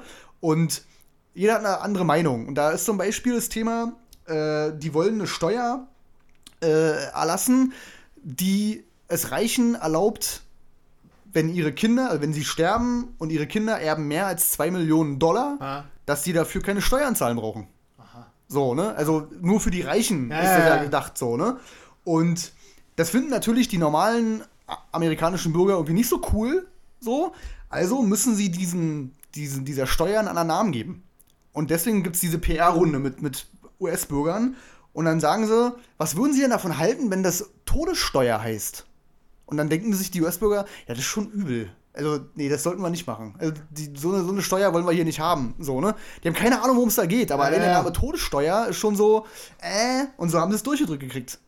Also das, und da gibt es ganz viele Beispiele in diesem Film. Da, einfach dieser ganze Apparat wird halt so gezeigt, wie das alles funktioniert und wie die Sachen umgehen und dann so Grauzonen und so, ein- so ein Zeug halt, ne? Damit der Dick Cheney halt machen kann, was er will, guckt er immer so, okay, wo, wo sind die Grauzonen und bla. Und der hatte halt als, äh, als Vizepräsident hatte der auch mehr Rechte als, oder hat wahrscheinlich der Vizepräsident immer noch mehr Rechte als der richtige Präsident halt, ne? Ah, okay. Also total krank. Das wird in dem Film alles erklärt. Also ich kann ihn wirklich, wirklich jedem wärmstens empfehlen, gerade jetzt nach den US-Wahlen, diesen Film zu gucken, weil man mal so ein bisschen hinter diese ganze Fassade blickt und einfach mal sieht, wie behindert das alles da ist, Alter. Also wirklich total geistesgestört. Wo hast du den gesehen? Den habe ich auf Prime gesehen, den gibt's da. Also kostenlos. Achso, okay. einfach. Gut, dann äh, könnte ich mir also auch mal äh, kostenlos reinziehen. Auf jeden Fall. Also von mir auf jeden Fall eine ganz, ganz klare Empfehlung. Man fässt sich ganz oft an den Kopf und denkt so, was ist mit dir nicht richtig? Ja. Ja, es sind halt so, wie gesagt, bei mir sind es immer so Filme, wir hatten auch schon tausendmal das Thema, ne, dass man halt wirklich äh, Bock drauf haben muss, ne? Also, und da macht Christian Bale eine ganze Menge von, finde ich halt, ne? Von solchen Film. Ja, ja. Also, du, Tillich hat ja auch so Sachen wie jetzt The Fighter oder was weiß ich, aber es gibt auch ordentlich Filme, finde ich, die, wo du erstmal hinter The Big Short mit Brad Pitt jetzt zum Beispiel, Mhm. da spielt ja auch Christian Bale mit. ja, eben, genau. Das ist ja auch so ein Ding halt, ne? Also Ja. da, da musst du halt Bock drauf haben. Also das äh, ist dann so, so eher so Finanzsachen da, glaube ich, eine Börse, Börse irgendwas, kann das. Glaube, sein? ja, ja. Und äh, da kann, kann mir keiner erzählen, oh ja, da habe ich jedes Mal Bock drauf, mir so einen Börsenfilm drin zu krachen. Also so. Wobei ich dazu sagen muss, dass ähm, zum Beispiel ähm, äh, Wolf of Wall Street ist auch ein Börsenfilm. Es geht ja nur darauf, äh, darum, wie es aufgemacht ist. Ja, Weil du siehst ja, ja, auch, ja, ja. wie funktioniert das Ganze da mit diesen Aktien und bla bla bla. Obwohl The Big Short ja wirklich ein äh, Aufklärungsfilm schon fast sein soll, so in der Art halt, ne? Also ist extrem Würde in ich- die Richtung. Würde ich Weiß vielleicht gar nicht mal mit rausnehmen. Also ist derselbe Regisseur. Also, ja, deswegen meine ich ja, es ist wahrscheinlich so eher in diese Sparte wirklich erklären, worum es eigentlich geht, weißt du so? Ja, ja. Und- Mir, wobei es mir halt auch immer darum geht, wie jemand mir was erklärt, ne? Und wenn es dann halt so wirklich so ein bisschen ironisch, sarkastisch erklärt wird, weil derjenige, der es erklärt, genau weiß, das ist alles totaler Quatsch irgendwie und total dumm eigentlich, dann macht es halt mega Spaß so. Also finde ich jedenfalls. Und ich werde mir definitiv The Big Short auch auf Blu-ray holen, zusammen mit Weiß, weil Ja. ich übelst gespannt bin, wie der äh, Regisseur halt eine andere Thematik Ja, halt ja, ja. behandelt, so, ne? Weil ich das mega, also wirklich extrem spannend finde, sowas. Naja, gut. Wie lange geht denn der Film? Äh, der bisschen, bisschen was über zwei Stunden, glaub 130 Minuten oder so. Ich habe es hier nicht genau, aber knapp über zwei Stunden. Okay, dann haben wir ja unsere Einzelfilme erledigt und kommen jetzt zu drei Filmen, die wir diesmal gemeinsam gesehen haben. Hm, hm. Und wir fangen einfach mal an. Ganz trocken mit Becky. Oh, jetzt, jetzt geht's los, Alter. Jetzt. Wir haben äh, uns Becky angeguckt. So haben sie den King of Queens noch nie gesehen. äh, der Film ist ab 18 freigegeben, geht 93 Minuten, ist auf Amazon für 4,86 äh, im Live-Verfahren zu erwerben. Mitspielen tun Kevin James und äh, Lulu Wilson, die ich tatsächlich auch aus einem anderen Film kenne, und zwar aus Annabelle 2. Ah, okay. Im Film nimmt ein Wochenende, das Becky mit ihrem Vater am See verbringen will und unfreiwillig mit der neuen Freundin des Vaters und ihrem Sohn muss. Albtraumhafte Dimension an, als eine Gruppe entflohener Häftlinge bei ihnen einfällt und nach einem mysteriösen Schlüssel suchen. Nun heißt es, eine 13-Jährige gegen einen ganzen Haufen Nazis. Ja. so kann man es erklären. Tja, soll ich zu dem Film sagen? Was soll ich sagen? Wie soll ich, wie soll ich anfangen? Ich will Pizza! Also für mich hat der Film so viel Potenzial liegen lassen. Ja. ja. Also unglaublich, denn du hast ihn ja vorher gesehen und wir hatten schon kurz geschnackt und du hattest eigentlich nur gesagt, ja, ist jetzt nicht so der Brecher. Und ich habe mir angesehen und so die ersten 20, 30 Minuten dachte ich noch so, okay, kann man so machen, muss man nicht, bla bla. Aber zunehmend wurde der echt lästig, der Film, weil ich das Gefühl habe, dass Kevin James sich zwar Mühe gibt, ja, aber nicht gegen seine unvorteilhafte Rolle anspielen kann. Ständig wirkt er ausgebremst, also Ja. als wenn er nicht richtig machen darf, was er äh, will, sozusagen, ja. Ja. Also, der Film nimmt sich halt auch zu ernst, ne, ist aber oft zu unfreiwillig komisch, um den Film ernst zu nehmen halt, ne. Also, äh, da fällt mir halt die Szene mit dem Auge ein. Und das ist nicht die einzige, finde ich. Äh, Kevin James kommt immer mal wieder trottelig rüber, so finde ich trotzdem. Und der kommt mir nicht böse genug rüber. Ja, der hat ein Hakenkreuz auf dem Hinterkopf tätowiert. Ja, der hat einen ganzen Körper voller SS-Zeichen tätowiert. Ja. Ja, das ist eben nicht alles. Und ganz ehrlich, als ich vorher ge- gelesen habe in sämtlichen Kritiken, äh, dass er übelst sadistischen Arsch spielt, Nazi-Typen, hat so, okay, krass, aber davon habe ich halt nichts gesehen halt so halt, ne? Also, der war mir immer zu zahm. Ich habe das Gefühl gehabt, dass alles um ihn herum viel krasser war als er, Alter. Also in, inklusive äh, Lulu Wilson, also Becky, die absolut unfassbar nervtötend ist. Wirklich, nach dem Film hatte ich selber das Bedürfnis, die umzubringen. Ja? Und zwar nicht mal für einen Schlüssel, sondern einfach nur so, weil es einfach total genervt hat. Also, ich fand dieses Overacting, Rumgebrülle ah, und psychopathische Schreie, wenn die irgendjemand umbringt und sowas. Weißt du, so, fand ich unfassbar nervtötend. Das war wie eine Säge, die mir im Gehirn rumgesägt hat. Also das war echt abartig gewesen. Äh, ich finde, der Film hätte durchaus was werden können, aber so mit Brutalität und irgendwie da Blute hier und irgendwelche Nazis, die dann halt die Bösen sind, da erreichst du halt auch nicht viel. Denn für mich wirkte das Ganze, als hätte man den Film mit einem unfertigen Drehbuch gemacht. So, weißt du so? Ja. Also als hätte man einfach gesagt, okay, da ist eine Gruppe, die sucht nach irgendwas, das ist der Grund und deswegen gehen sie da hin und bla bla. Aber du kriegst keine Aufklärung, du weißt nicht, wofür der scheiß Schlüssel ist. Es ist halt einfach gar nichts. Die ganze Story ist gar nicht vorhanden, finde ich. Der, der, irgendwann hat mich der Film so genervt, weil der Film hatte gar keine Geschichte. Also da, da war keine Story. Nicht mal, nicht mal eine billige Story, finde ich. Da war nur der Schlüssel, aber warum, wieso, weshalb und, und, und zwischendurch mal irgendwas und dann so ein Satz wie für die Bruderschaft. Ja, wofür denn? Also wa- warum denn? Also, ja. Was, was hat denn die Bruderschaft damit zu tun? Also was, ist- was ist denn der Kontext zu dem Ganzen? Also, Ja. Der Film hat eigentlich keine Geschichte, finde ich. Und das war ultra nervtötend, äh, tötend, der Film. Also irgendwann war er wirklich so, als er mich genervt hat. Und meine Freundin ist jetzt eingeschlafen und ich habe sie auch nicht geweckt, weil und dann hat sie, ist aufgewacht, als der Abspann lief und meine so und und ich so, ja, pff, Gurke. Also für mich ist es eine Gurke. Der Film ist einfach nicht gut. Ja, also ich stimme dir eigentlich in allem zu. Also ich bin da wirklich voll bei dir. Ich habe so das Gefühl, dass die Drehbuchautoren oder der Regisseur oder wer auch immer äh, Kevin James halt nicht zugetraut haben. So, ne? Oder dass die, äh, äh, vielleicht wollten die auch, dass es ein bisschen witzig ist oder was, keine Ahnung. Also irgendeinen Grund muss es ja haben, dass die Kevin James genommen haben. So, ne? Also ich überlege dann halt, warum nehmen die Also, den dafür? Ich habe so. da, ich hab da was Interessantes, weil ich ja später sagen wollte, aber die wollten zuerst Simon Peck dafür nehmen. Äh, der aus also auch einer, der aus dem Genau, Comedy-Bereich der, der, kommt. der, der, der aus Terminkonflikten nicht konnte. Also eigentlich war der Plan wohl, jemanden zu nehmen aus dem Comedy-Fach, um halt den in eine ganz andere Richtung zu lenken halt. So, weißt du so? Ja, ist ja auch ein guter Anspruch, aber ist dann ja, musst du halt die Rolle auch so schreiben. Genau, aber die Rolle gibt's ja nicht her, so halt, ne? Ja, ja, genau. Ja, ja. Ich hätte ja gerne gesehen, das hatte ich dir auch geschrieben, dass die, die Rolle von Kevin James von mir aus auch erstmal gerne so rüberkommt wie von King of Queens halt, ne? Und dann aber irgendwann komplett den Haken schlägt, weil er nicht kriegt, was er will. Und dann halt wirklich der übelst sadistische Psychopath halt ist. Aber, so. aber das halt, kriegt er halt nicht. Da ist für mich so. halt ein Ding, was sie dann hätten ändern, ändern müssen, und zwar, dass es keine Nazis sind oder so. Weißt du so? Ja, das ist halt, der ist wieder so. nee, so ich meine bloß, weil dann hätte das auch funktioniert, was du sagst, ne? Also den, um den Kniff rin zu machen, weil Nazi kannst du ja nicht erstmal sympathisch Ja, ja, ja, hinstellen, weißt du, so, Ja. bla. Also, ähm, da hätten sie, oder hätten das irgendwie verdecken müssen, oder keine Ahnung, wird der Basecamp anfangen, das ist super. So, weißt du so, da hätten Ja, sie genau. den Knastausbruch später an der Rückblende gezeigt oder so, als es Ja. dann rauskommt, dass er ein Arschloch ist oder so, weißt du so. Dann hätte es funktioniert, gebe ich dir recht. Aber im Großen und Ganzen ist das einfach, wie gesagt, alles zu zahm und, und die wie abgebremst und äh, da waren. Da waren Szenen drin. Ja, dann verbrennt er den Typen da mit so einem Spieß, hier so einem äh, so ein Eisen, aber glüht da. ja, so mit einem Marshmallow-Spieß da. Ja. Und verbrennt ihn da halt zwei, dreimal. Ja, super, toll. Weißt du so? Also das Einzige, was ich vielleicht ganz cool fand, muss ich sagen, dass, er den Vater tatsächlich umhintet hat, so weißt du. Das war noch so, wo ich dachte so, okay, cool, die ziehen es da halt durch, so, weißt du so. Da gibt es auch kurz davor, bevor er ihn äh, erschießt, gibt es eine Szene, da rennt er ihm hinterher. Die geht nur ein oder zwei Sekunden.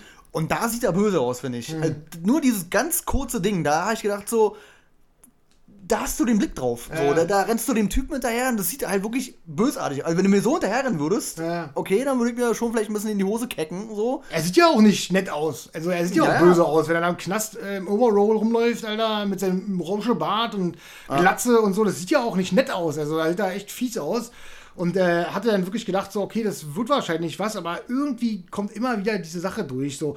Und was mir, was mich halt stört, was dich ja nicht so gestört hat, oder was, was du vielleicht auch eher so auf den Fokus gelegt hast, wie du Geschichte angelegt hättest, oder die Figur, so wie sie es dann nur angelegt haben, stört mich halt die Synchronstimme zum tatsächlich zum ersten Mal die Original-Synchronstimme. Die hätten das erste Mal wahrscheinlich, dass ich sagen, die hätten eine andere Synchronstimme nehmen müssen. So eine tiefere, irgendwas, was beängstigender, einschüchterner wirkt, weil deine Stimme ist nun mal eine nette, liebe Stimme. So, es ist einfach so. So war die Figur aber nicht angelegt. Ist einfach mal Fakt, ne? Und dadurch wirkt die für mich echt störend und du kommst aus diesem King of Queens Feeling nicht raus, weißt du so? Jetzt müsste man mal gucken, ich habe es ich hab's mir eigentlich vorgenommen, aber ich habe es völlig vergessen, ähm, wen der Synchronsprecher noch gesprochen hat. Vielleicht hat er auch noch andere Rollen oder andere Schauspieler gesprochen, die halt jetzt nicht übelst Psychopathen, aber halt mal was anderes so, ne? Tatsächlich ist mir die Stimme noch nie bei irgendjemand anders aufgefallen, muss ich mal sagen. Also- Wobei es mir öfter so geht, und dann fällt mir auf, ach stimmt, das ist ja der der. Ja. Also, so, ne, das fällt mir ganz oft auf bei der Stimme von DiCaprio, der auch Sheldon ist von Ja, ja. Big Bang Theory und so. Also, es gibt schon äh, Synchronsprecher, die halt wirklich alles bedienen können, sage ich mal. So, ne? Und was ich halt immer sehe, oder gerade bei dem Ding sehe, ist, du kannst ja, oder die Amis können ja auch nicht die Synchronstimme von, von Kevin James oder die Stimme von Kevin James austauschen, die sich nicht, finde ich, großartig unterscheidet von dem, was er in Deutsch hat. Also da ist nichts großartig anderes drin. Also, der hört sich nicht großartig anders an. Ja, gut, der macht dir, ist dir ja als Deutscher egal. Also. Ja klar, du könntest jetzt ja. die bösartige Stimme reinmachen. Ja, natürlich. Also. Das ist ja, äh, ich, ich, würde mir wahrscheinlich vielleicht mal ein paar Szenen auf Englisch angucken, so, mal, ja. um zu sehen, wie das vielleicht so in Englisch rüberkommt. Ja. In Deutsch ist mir die Stimme halt zu brav einfach. Sie ist mir zu brav. Sie ist immer das Symbol für der trottelige Dicke bei Key of Queens. Ja. Also so ist einfach leider so. Und es hat für mich hier irgendwie, irgendwie nur das unterstützt, was ich eigentlich die ganze Zeit denke, dass der Film halt unfreiwillig komisch wirkt halt irgendwie. Ja, dazu kommen aber auch halt äh, Situationen und, und Zeilen, die, den, die ihm da in den Mund gelegt werden. Zum Beispiel, was du schon gesagt hast mit dem Auge, wo sein Kompagnon ihm das Auge abschneiden soll und das aber irgendwie nicht hinkriegt, so, warum auch immer. Und ich nenne ihn jetzt einfach mal Duck. und Duck sagt, was ist dein Problem? Ja. Also, wenn mir jemand das Auge abschneiden will, dann frage ich ihn nicht, was ist dein Problem? So, dann sage ich, bist du behindert oder, oder bist du bescheuert oder. Es ist auch so äh, krampfhaft äh, irgendwie. Er sagt ständig, äh, dass die eine kleine Schlampe ist und sowas. Und das wirkt aber dann auch irgendwie so ja, wie reingelegt in den Mund. So, so als ja. müsste er jetzt irgendwas Böses sagen. Und ja. das ist nicht, nicht, nicht wirklich einfallsreich und ach, keine Ahnung. Manche Szenen wirken so, so merkwürdig geschnitten auch und so. Also aber da hat es auch eine Szene, wo Becky hinterher rennt. So. Und plötzlich ist er abgebremst oder steht vor ihren Hattie oder kurz oder sowas. Ganz am Ende das Ding? Ich glaube, und dann ist sie ja, äh, aber, ach, keine Ahnung, wie wirkt es total komisch, weil er so schlagartig aufhört zu laufen und mhm. es ist irgendwie total merkwürdig geschnitten, teilweise der Film auch. Und also ja, ich finde ihn von vorne bis hinten wirklich misslungen. Also mir hat er überhaupt nicht gefallen. Ich bin echt übelst enttäuscht von dem Ding, muss mhm. ich jetzt ehrlich sagen umso mehr ich darüber rede, desto enttäuschter bin ich von den Filmen. Also, das ist nichts gewesen. Man hätte durchaus viel machen können, weil er gute Ansätze hätte, hatte. Also auch mit diesem Mutanten-Typen da, sein, sein, sein, Sohn da, in Anführungszeichen, der ja dann doch die Kurve kriegt, die Kurve kriegt sozusagen. Das war alles nett gemeint und hätte auch funktionieren können, war aber mhm. auch nicht gut dargestellt, fand ich. Was ich ganz geil fand, äh, vielleicht noch ganz cool war, äh, war, als äh, er dann so sagte, ja, ich wollte dich retten und die olle Mädel ihn einfach abknallt. Puff, so, ja. so. Das war vielleicht doch äh, konsequent durchgesetzt, aber ach, im Endeffekt war es nichts Halbes, nichts Ganzes, irgendwie weder Fisch noch Fleisch. Das war. Ja, ja, nee. Also, ich bin da wirklich komplett bei dir. Ich habe hab da auch extrem viel mehr erwartet. Und ich glaube auch, dass Kevin James, Synchronstimme hin oder her, der kann mehr. Also bin ich felsenfester Überzeugung, wenn man dem ein richtiges cooles Drehbuch und eine richtig gute Rolle hinlegt, dann kann der auch sowas spielen, denke ich. Ja, das ist halt auch das Einzige, was ich positiv aus dem Film rausnehme, dass ich halt äh, mehr von dem sehen will, was in so eine Richtung geht vielleicht. Ja. Also, nur halt einfach besser angelegt. Also, ja, genau, ja, besser geschrieben. Ja, ja. Ich glaube, im Endeffekt war er jetzt nicht unbedingt daran schuld, dass es so ist, wie es ist. Ne? Ja. Und äh, wie gesagt, man hätte entweder auf die voll ernste Schiene laufen müssen und er wäre voll der abgefuckte Typ gewesen. Also so wie du ihn wirklich noch nie gesehen hast. Ah. Oder es wäre halt so, wie du sagst, dass man es halt so auf eine, äh, sag ich mal, ja, äh, so auch so ein bisschen auf, auf eine sarkastische, lustige, schwarzhumorige Schiene legt oder so. Also so, eins von beiden hätte sein müssen und das trifft sich irgendwo in der Mitte und damit ist es gar nichts. So, ja, ja. Ist, ja. Aber was du wahrscheinlich auch so siehst, ähm, nachdem ihr jetzt auch mal auf unseren YouTube-Kanal gegangen seid, ungeschnitten, geht ihr bitte auf den YouTube-Kanal von Kevin James und abonniert den und guckt euch mal den sein Zeug an, weil das ist echt großartig. Ja. Also, was der an Kurzfilmen macht und ja. so, hammergeil. Kann also, ich nur äh, unterschreiben so das ist auf jeden Fall, äh, da zeigt er sein wahres Talent, finde ich. Also, Eben, genau. Ja, ja. Besser, besser, besser war er nie wieder gewesen nach King of Queens als, nach, ja. als, als bei dem Kanal. Ja. Äh, weil ich halt, wie gesagt, äh, was ich halt ganz interessant fand, weil ich mal vor dem Podcast, wo wir angefangen haben, dass ich ja Bloodline gesehen habe nun, der mit Sean William Scott ist, der eben auch aus diesem Comedy-Gewerbe kommt, ne? Und der Film halt deutlich besser funktioniert, ne? Weil man mhm. Sean William Scott eben wirklich die Rolle so auferschrieben hat, dass er wirklich eiskalt wirkt und wirklich starr im Gesicht und sowas und du ihm das abkaufst, dass er ein eiskalter Killer ist halt, ne? Naja. Das ist halt bei Becky eben genau nicht passiert, weißt du, so, dass ich äh, da sage, okay, nehme ich dir voll und ganz ab, Und es liegt aber nicht an Kevin James, sondern eben an dem total schwachen Drehbuch, was vielleicht drei Seiten gehabt haben muss. Und davon waren zwei Seiten gemalte Bilder, ich weiß es nicht. Von Becky. ja, es war einfach wirklich. Also vom, wenn du genau drüber nachdenkst, ist da keine richtige Geschichte vorhanden. Denn das, was ich hier als Beschreibung vorgelesen habe mit dem Wochenende und bla bla und so, das ist eben auch schon alles, ne? Das ist alles. Du weißt nicht, worum es geht, warum es so ist. Du hörst nur ständig das Wort Bruderschaft, diese irgendwelche Nazi-Symbole und es soll dann hart und böse sein. Weißt du? Ja, ja, genau. Und mich hätte, wenn das Drehbuch geiler gewesen wäre oder wenn der Film an sich erstmal funktioniert hätte, hätte mich auch gar nicht gestört, dass man gar nicht weiß, wofür der Schlüssel ist. Denn mir fällt sofort ein Mission Impossible 3 mit der Hasenpfote. Ja. Da weiß auch kein Mensch, ja, was das ja, ist. Ja, so, ne? absolut, aber natürlich fällt dir das dann halt trotzdem negativ in dem Film auf, wenn alles andere schon negativ ist. Ja, du ja, so? eben, genau, ja. Deswegen sage ich ja, weil wenn, wenn der Rest gestimmt hätte, dann wäre mir das egal gewesen. So. Und natürlich will man dann auch wissen, aber wofür ist denn der scheiß Schlüssel? Dann haben wir noch nicht die ganze Zeit davon. So, Ja, ne? ja. Naja, also, ja. Braucht euch nicht angucken, äh, benetzt oder, oder äh, versaut euch das Bild von Kevin James nicht. Nee. Geht lieber auf den YouTube-Kanal und guckt euch das an. Auf jeden Fall. Mittlerweile ist da, glaube ich, auch Stuff drauf für anderthalb Stunden. Locker, ja, würde man sagen. Ja, ja. Gut, kommen wir von der Gurke zum Känguru. Was für eine Überleitung.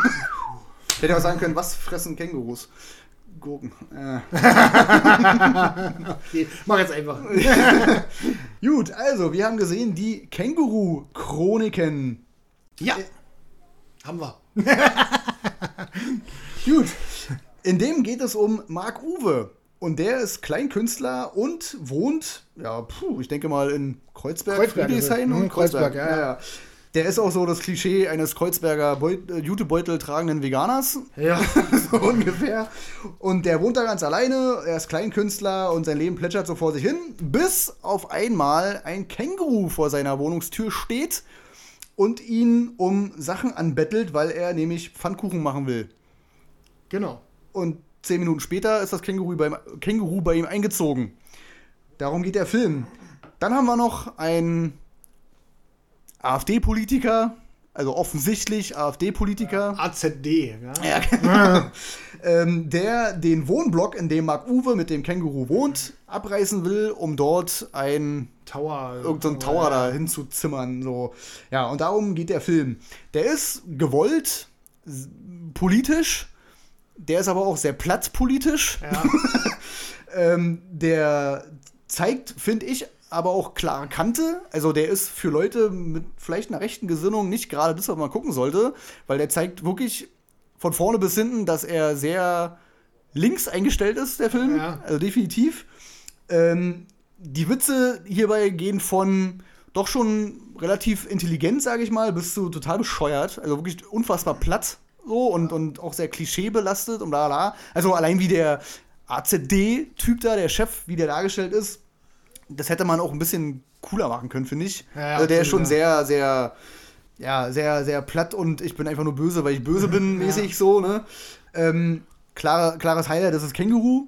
Was ich finde, für dafür, dass es ein deutscher Film ist, sieht es auch echt gut aus, Alter. Finde ich auch. Also, es sieht zwar so ein bisschen aus wie eine Mischung aus äh, einem Hasen und einem Esel, finde ich. ja. Aber, aber trotzdem ist es gut gemacht, ja, finde ich auch. Also Ja. kann man nicht meckern. Ja. Ähm, ja, puh, was kann ich dazu noch groß sagen? Also, das ist so irgendwie so eine, so eine, so eine, eine bunte Mischung und geht von grottenschlechter Witz zu, ja, kann man machen. Also, meine Perspektive von dem Film ist, dass sie echt Glück hatten, dass sie das Känguru haben. Denn das ist für mich, für mich persönlich ist es das Highlight des Films. Die Ja. Meisten Witze mit dem Känguru sitzen, meiner Meinung nach. Mhm. Äh, ich fand die Stimme im Trailer nervig, fand sie im Film gut. Mhm. Also, obwohl sie nervig ist, äh, hat sie perfekt gepasst. Die Art und Weise, wie das Känguru agiert, finde ich super. Ähm, der Film ist mir persönlich aber zu klischeebeladen. Der lässt nichts aus, finde ich. Also gar nichts, wo du schon sagst, so, es wird äh, viel zwar äh, auf die linke Schiene getrieben, gegen rechts etc., aber es wird auch wirklich mit einem Vorschlaghammer gemacht, finde ich. Ja, ja, auf jeden Fall. Also wirklich extrem und da wird kein Klischee ausgelassen, um das dir auch aufs Auge zu drücken, dass es eben so ist. Allein diese Nazi-Bande, das sind halt Ja, ja. alles, sind vier Vollidioten. Genau, also so, Ja. so ein dicker, fetter, ein total blöder, dummer, der auf dem Teppich Ja. pisst. Und, also es ist schon dann so ein bisschen ins Niveaulose gegangen, wo ich dachte so, ähm, gut, machen wir uns nichts vor, nicht alle sind blöde, ist nun mal so, ist leider Gottes so, es gibt nun mal intelligente Leute unter, der, unter den Ranggruppen da, aber ähm, im Großen und Ganzen habe ich mich trotzdem unterhalten gefühlt, also muss ich mal sagen. Gerade so Stilmittel waren lustig gewesen. Der, den Anfang fand ich phänomenal gut, muss ich sagen. Bei dem Anfang musste ich mega lachen, Also- als das Känguru das erste Mal da steht. Davor noch. Ach, ich davor. davor noch. Und zwar als äh, das anfängt, dass, äh, wo die anfangen sollen, mit dem, mit dem, mit dem Film, wo die zurückspulen und so, bla, bla. ja, ja. Und dann äh, das eigentlich der Mark Uwe ist ja und der halt einen Audiokommentar spricht und als er auf dem Mhm. Sofa aufwacht, wird das Audiokommentar ausgeschalten und es wird sogar eingeblendet. So, Ja, du, so. Das fand ich übelst cool gemacht, dass äh, das Känguru und der Mark Uwe sozusagen miteinander geredet haben, weil es ja von Hörbüchern ist, weißt du so? Mhm. Oder von Büchern, die als Hörbücher äh, äh, adaptiert wurden. Vorher war es eine Radiosendung. Genau, und die halt wirklich gut ankamen. Mhm. Kann ich mir auch gut vorstellen. Ich werde da wahrscheinlich auch mal reinhören. Ähm, und das fand ich super lustig. Und wie gesagt, das Känguru an sich äh, fand ich war das absolute Highlight im Film. Hat den Film denn doch auf eine unterhaltsame Schiene gelenkt. Ansonsten war es mir zu platt, zu klischeebeladen. Mich hat die ganze Story nicht gekickt. So, weißt du so. Also, es war jetzt nichts, wo ich sage, oh, cool, geile Story. So, weißt du so. Ja, ich fand auch, dass die äh, Frau hier, Bettina Lambrecht, äh, von dem, von dem AZD-Politiker, Ja, die war auch total, ich nicht, so das böse, grantige Vibe da, weißt du so. Und Ja, ah, das hat mich alles irgendwie auch so ein bisschen ein Stück weit genervt, denn langsam so, weißt du so. Äh, ja, fand ich, fand ich, fand ich blöd. Die hätten eher, wenn sie sowas machen wollen, hätten sie eher mit Klischee spielen sollen, finde ich so, weißt du so. Und das haben sie nicht gemacht, meiner Meinung nach, Mhm. Ja. sondern die haben nur auf Klischees hingewiesen und das war so ein kleiner Fehler in dem Film, fand ich. Ja, ja, bin, bin ich äh, auch bei dir. Ähm, ja, den Anfang fand ich auch mega gut. Ich fand halt äh, das Ding, wo das Känguru das erste Mal da steht äh, und dann irgendwie, ich nicht, Zucker haben will und Milch und so ein Ja, Kram. ja. Und irgendwann so, äh, ich habe kein Herz und ich habe keine Wohnung. Und so witzig, weil er sagt, äh, ich brauche eine halbe Packung Mehl und hast du dann die Eine halbe Packung halbe Mehl. Packung Mehl steht da drauf Ja, oder ja, ja. frische Milch auf der Packung und so was. Ja. Das war schon ganz witzig gewesen. Also ein paar witzige Einfälle hat er schon gehabt, Ja. wurde aber zunehmend mit der Laufzeit, finde ich, immer ein bisschen platter, so der, der Ja. ganze Film. Ja. So. Aber Ja. man kann sich den schon angucken, sag ich mal. Äh, die Bücher habe ich auch noch nicht gelesen. Man weiß natürlich nicht, wie der Humor in den Büchern ist. Ich schätze mal, dass diese ganze Linksausrichtung wird wahrscheinlich genauso sein. Ja, wahrscheinlich. also die Bücher sollen ja generell ziemlich politisch sein. Ob die jetzt auch so platt politisch sind, keine Ahnung. Ich werde es auf jeden Fall lesen, habe ich mir auch vorgenommen. Also die, die hole ich mir definitiv, weil von meiner Freundin, der beste Kumpel, der hat die alle schon durch und er meinte, die sind richtig gut. Ja, die So. sollen auch thematisch halt ein bisschen ausgefeilter sein einfach. Ne? Da soll äh, das ist halt auch vom, vom, von der, sag ich mal, vom, ähm, von der Kulisse her weiter rausgehen halt. Ja, halt. Und nicht nur in dem, im Kreuzberg im Block spielen, oder so Mhm. sagen. Äh, ja, ich werde mir, wie gesagt, entweder, wahrscheinlich werde ich es nicht lesen, ich werde wahrscheinlich die Hörbücher zulegen, weil ich halt mehr quatschen, kommt bestimmt Mhm. cool, glaube ich so. Ähm, werde ich mir wahrscheinlich auch mal nachholen und mal gucken, wie es so im Vergleich ist. Der Film ist Mittelmaß, so Ja. Vielleicht ein bisschen gehoben, sage ich mal. Also man kann sich den auf einen verregneten Sonntag auf jeden Fall geben. Gar Ja. keinen Fall. Denn wenn man einfach mal ein bisschen, äh, bisschen sich berieseln lassen will und wirklich, äh, muss ich sagen, den ganzen Film lang ein lustiges Känguru sehen will, dann kann man das schon gut, gut machen, sag ich mal. Ja, bin ich bei dir. Ich finde das nur ein bisschen schade, dadurch, äh, auch durch diese ganze Corona-Thematik ist der ja auch völlig untergegangen halt, ne? Also, der lief ja, weiß ich nicht, mal eine Woche im Kino, dann wieder nicht und dann wieder doch und dann kam er ja gleich auf Streaming und Obwohl, bla, der also obwohl der stark angelaufen ist im Kino. Also der hatte am ersten, in den ersten drei Tagen 300.000 Zuschauer Mhm. in Deutschland. Also der wäre schon ein Erfolg geworden, so halt. Ne? Ja, Also, ja, ja. Na, aber der, der ist ein bisschen an seinen, ja, an, an den Umständen gerade Ja, ja, ein bisschen, gescheitert. bisschen gescheitert. Ähm, weil, wie gesagt, technisch finde ich den echt krass, Alter. Also, ja, das ist gut gemacht auf jeden Fall. Ja, kann man auf jeden Fall nicht meckern. Ja, also, Känguru-Chroniken, wer auf Tiere steht, der, der kann sich die Känguru-Chroniken mal äh, reinpfeifen. Und wer die Bücher mag, wahrscheinlich sowieso. Also, wer die kennt und mag, Die dann. kann ja ruhig mal einen Vergleich ziehen und wer die nicht kennt, der kommt vielleicht auch besser mit dem Film klar, kann auch sein. Also Ja. vielleicht, äh, Ihr könnt ja mal, falls ihr die Bücher gelesen habt, könnt ihr ja eventuell mal bei YouTube kommentieren, ob das wirklich so den Humor trifft. Also, ob der Film wirklich ja. dem Humor entspricht wie den Büchern. Das würde mich, mich nämlich mal interessieren. ja, gut. Gut, einen haben wir noch, glaube ich, ne? Einen haben wir noch. Und zwar haben wir noch fünf Zimmer Küche Sarg. Äh, ist ab 12 Jahren freigegeben, geht softe 86 Minuten, ist ähm, auf Amazon zu erwerben. Ich weiß allerdings nicht, für wie viel, weil wir haben den in der 97 Cent Aktion geholt und da steht jetzt aktuell noch nicht da, wie viel der kostet, weil ich habe den ja, wir haben den ja schon gebucht. Naja. Da steht jetzt irgendwie nicht da, die Preise. Ähm, ist von äh, Taiki Watiti Taika Waititi. oder Taika Waititi und äh, Jermaine Clement. Äh, kenne ich beide tatsächlich. Jermaine Clement kenne ich auch äh, durch diverse Serien und auch ein paar Comedy-Filme hat er mitgespielt. Ähm, haben, die haben beide Regie geführt, Drehbuch geschrieben und sind die Hauptdarsteller äh, des Films. Und darum geht's. Viago, Deacon, Vladislav haben viel Spaß in ihrer barock verlebten Altbau-Villa in Wellington. Vor der Kamera berichten sie freimütig und auch etwas eitel über ihre biz bizarren Geflogenheiten. Wie in jeder WG gibt es Konflikte, etwa um die Frage, wer sich um den türmenden Abwasch zu, äh, kümmert. Doch jede Nacht ist Party und meistens wird es da richtig blutig. Das Filmteam begleitet die Vampire auf ihren Ausflügen in Clubs ihrer Stadt, wo sie Kontakte pflegen, sich mit den Werwölfen zoffen und für jungfräulichen Nachschub sorgen.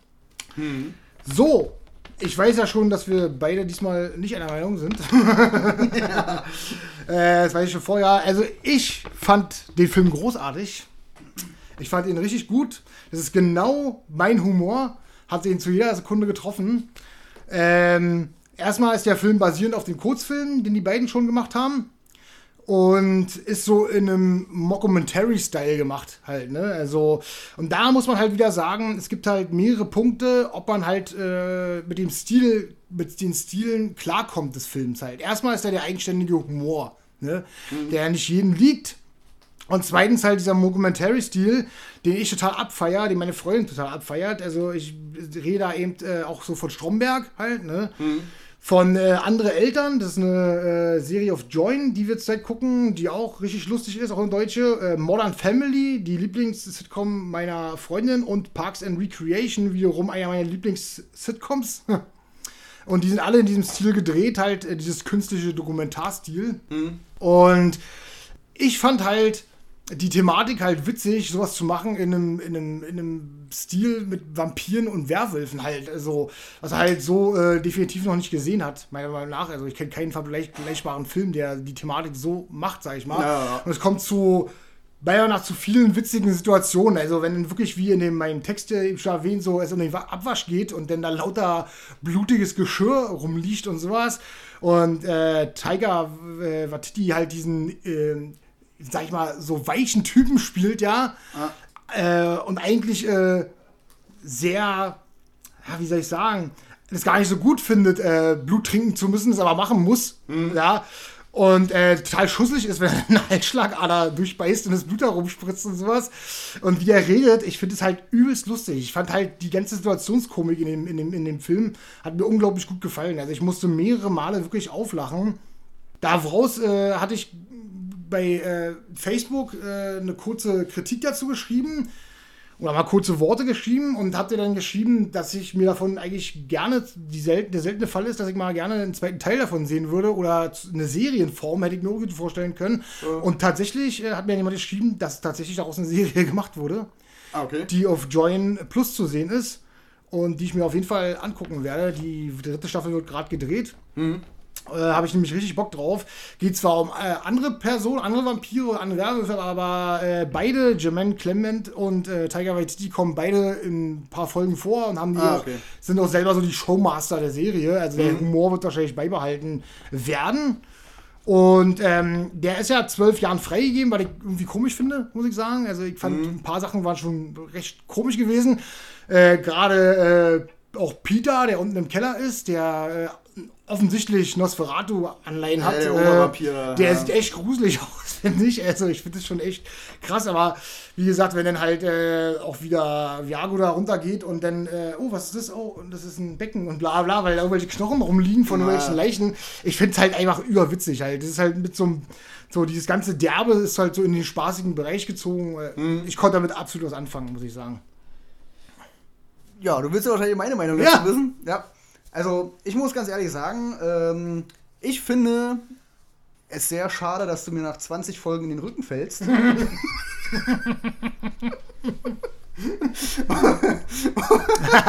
und wir jetzt sozusagen die Premiere feiern und wirklich komplett auseinandergehen, weil ich persönlich fand den Film halt wirklich nicht gut. und ich war echt enttäuscht. Also, wir hatten ja zusammen schon Jojo Rabbit hier behandelt. Ja, ja. Der auch von Taika Waititi ist. Und ich finde, da geht der Humor und auch die Personenzeichnung, wie die Leute halt äh, geschrieben sind, etc., komplett auseinander. Also bei Jojo Rabbit hatte ich halt wirklich äh, äh, Figuren vor mir, mit denen ich halt mitgelitten habe und so, ne? Und Ja, ja. mit denen ich was anfangen konnte und die, die ich halt irgendwie. Die, das waren halt Menschen. Das ist natürlich jetzt blöd, bei Vampiren Ja. davon zu reden, so, aber trotzdem waren es Personen, mit denen ich mitleiden konnte und irgendwie mitgefühlt habe und bla. Und das habe ich hier bei dem Film gar nicht gehabt. Die Figuren fand ich alle durch die Bank weg total bescheuert. Also wirklich. Äh, angefangen bei Taika, bei Taika Waititi. Ja. Die Stimme geht mir schon auf den Sack von dem. Ich hab's die geliebt. geht mir, die geht mir auch bei, bei, bei äh, Thor. Der spielt ja auch mit, der spielt ja diesen Steintypen. Kork, ja. Ja, Kork, genau. Da geht mir die Stimme auch schon auf den Sack. Also, äh, keine Ahnung, der, der wirkt halt, egal was, was, was er spielt, mit dieser Stimme wie ein Vollidiot, finde Ja. ich. Ähm, die anderen Figuren sind irgendwie nicht besser, keine Ahnung. Also, die, die, irgendwie gehen mir die alle am Arsch vorbei. Ähm, die haben auch keine, keine Story, wo ich mir denke, so, okay, du bist ein cooler Typ oder, oder ah, schon irgendwie traurig, was du da hast und ich bemitleide dich, ah, du bist jetzt ein Vampir und du hast eigentlich gar keinen Bock drauf. Das ist mir alles so völlig Wurst eigentlich. Ähm, was sag ich noch? Achso, der Erzählstil, das stimmt. Das ist nun mal ein Stil, mit dem man Ja. entweder was anfangen kann oder halt eben nicht. Äh, bei Stromberg konnte ich auf jeden Fall super damit leben. Habe ich auch alle Staffeln auf DVD zu Hause. Da konnte ich es nicht. Ich fand es halt irgendwie stellenweise auch völlig unlogisch. Also zum Beispiel diese Stelle, wo die dann auf dieser Party sind am Ende. Und die alle nur auf den besten Kumpel von dem einen da so, ja, du hast Menschen mitgebracht und ah, die wollen wir jetzt essen, bla bla. Um die rum stehen fünf Kameramänner, Alter, die alles Menschen sind. Aber das wird auch erwähnt, Alter. Das wird dann später Ja, auch ja. gesagt, so, ja, fresst aber nicht unsere Kameramänner, bla bla. Aber erstmal sind Ja, alle nur auf diesen klar. einen. Typen drauf so. Und mir ist sofort so der Gedanke gekommen, aber da sind doch noch andere, Alter. Was wollt ihr denn nur von dem so, ne? Ähm, auch dieser, dieser beste Kumpel, der halt eigentlich kaum ein Wort sagt. Irgendwie, der dann Werwolf wird am Ende. Ja. Spoilerwarnung. ähm, irgendwie, weiß ich nicht, Alter. Ich, kann, konnte, mit- ich konnte mit diesen Figuren nichts anfangen. Weiß ich nicht. Ist äh, bei mir wirklich umgekehrt. Also genau das Gegenteil. Tatsächlich äh, sind unsere Meinungen da wirklich so weit auseinander. Also ich konnte mit jeder Figur was anfangen. Ich glaube, der Film wollte gar nicht, dass du mit irgendjemandem mitleidest. Also dafür Ja. ist es thematisch äh, Fünf Zimmer, äh, Küche, Sarg und Jojo Rabbit auch viel zu weit auseinander. nach. Das sind zwei unterschiedlichsten Filme, die es so gibt. Sowohl stilistisch als auch vom Thema her. Ähm, ich kann die, die, die beiden Filme kann man halt auch null vergleichen, ne? Und ich glaube, es sind halt so diese Filme, entweder man kommt damit klar oder eben nicht. Also es gibt ja auch Leute, die mit Jojo Rabbit nicht klar kamen, definitiv äh, Ja. so. Ich kam mit beiden zurecht, sowohl mit Jojo Rabbit als auch mit dem. Ähm, vergleiche die beiden aber nicht miteinander. Bei mir ist es halt wirklich so, ich habe auch mit keiner Figur mitgelitten, aber ich fand halt jede Figur irgendwie an sich lustig so. Also ich habe es gemocht. Ich mochte auch die Stimme von äh, Taika Waititi, weil es halt dieses Trottelige ausgemacht hat, dieses Sanfte so ausgemacht hat. So fand ich. Das hat es noch unterstützt, meiner Meinung nach. Ähm, hat mich jetzt persönlich nicht genervt. Könnte jetzt verstehen, dass es jemanden nervt, muss ich dazu aber sagen. Äh, bei mir hat es, wie gesagt, nur das unterstützt halt, was ich sowieso schon von vornherein klar gemacht hatte, dass äh, diese Figur für mich so, so dieses Trottelige und Sanfte und Liebe hat, so, weißt du, so, und Ja. äh, was total gegen äh, letztlich zu dem ist, was er eigentlich sein sollte, weißt du, so. Und ich finde, dass die Figuren, äh, egal wie unsympathisch die am Anfang waren, zum Schluss nicht mehr unsympathisch waren. Also auch der, ähm, der Wladislav, der 846 Jahre alt da ist, der seine Ex-Freundin als Biest bezeichnet. Also, wo dann später rauskommt, dass er Genau, Frau genau, ist. Ja. genau. Also der war am Anfang völlig unsympathisch, fand ich die ersten 10 Minuten so. Ähm, Und der wurde immer sympathischer, finde ich.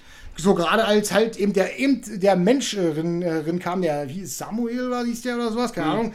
Äh, als der darin kam und die den halt mochten, so plötzlich so. Ja. Ich fand's halt übelst witzig. Es war halt für mich Situationskomik, die bei mir irgendwie gezündet hat. Weißt du so? Also mich hat er halt voll abgeholt, der Film, muss ich Also, sagen. ich musste, um Gottes Willen, ich bin ja auch ehrlich, ich musste auch zwei, drei Mal ein bisschen schmunzeln oder vielleicht auch lachen, aber das hat für mich den Film halt nicht getragen, so, ne? Also, wenn du 90 Minuten siehst und zweimal lachen musst, dann trägt das für mich den Film halt nicht. Na, das Ding ist, pass auf, das Ding ist, was ich halt äh, wirklich finde, der Film ist für mich original das Ding, wo ich dachte, wann gucke ich jetzt die zweite Folge?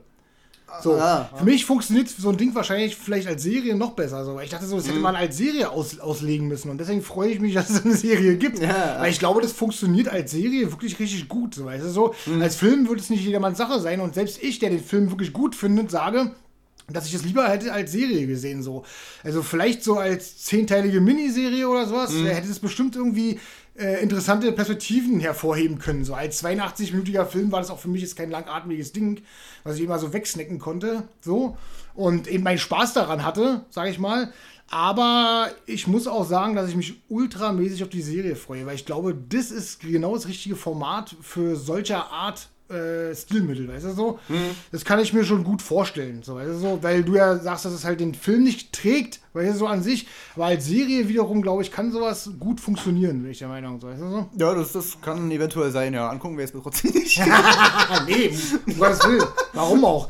Aber, aber äh, das war jetzt so mein, mein mal meine Meinung dazu. Also ich glaube, dass es halt mhm. serienmäßig, weil ich mir die ganze Zeit beim Film so dachte so, ach man, ey, das so, so ein paar Folgen lang, das wäre doch irgendwie cool, weil so immer so eine 30 Minuten so, weil so, vielleicht wäre das dann noch so ein bisschen kurzweiliger gewesen oder so, mhm. so.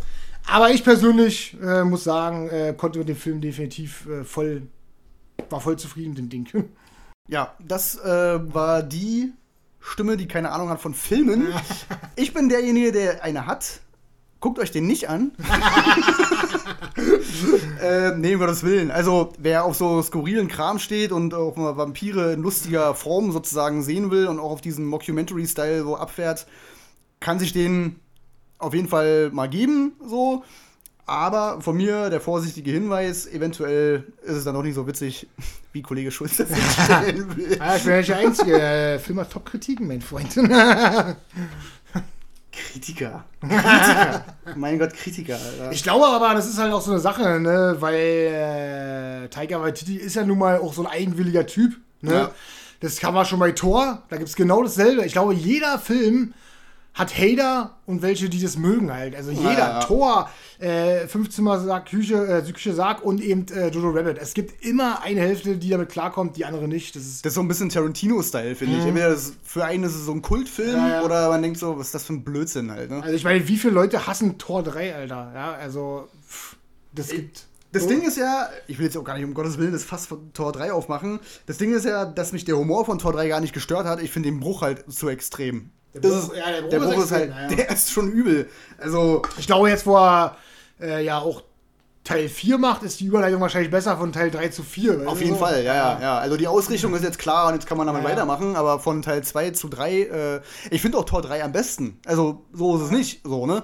Aber wenn man jetzt Tor 2 gesehen hat, den ich um Gottes Willen nicht gut finde, so, aber dann Tor 3 kommt, dann denkst du so, was ist mit der Figur passiert? Oder? Ja, was haben sie halt denn da gemacht? Echt so? schon extrem, ja. Die, der, die Stilrichtung ist schon übel. Naja, naja. ja.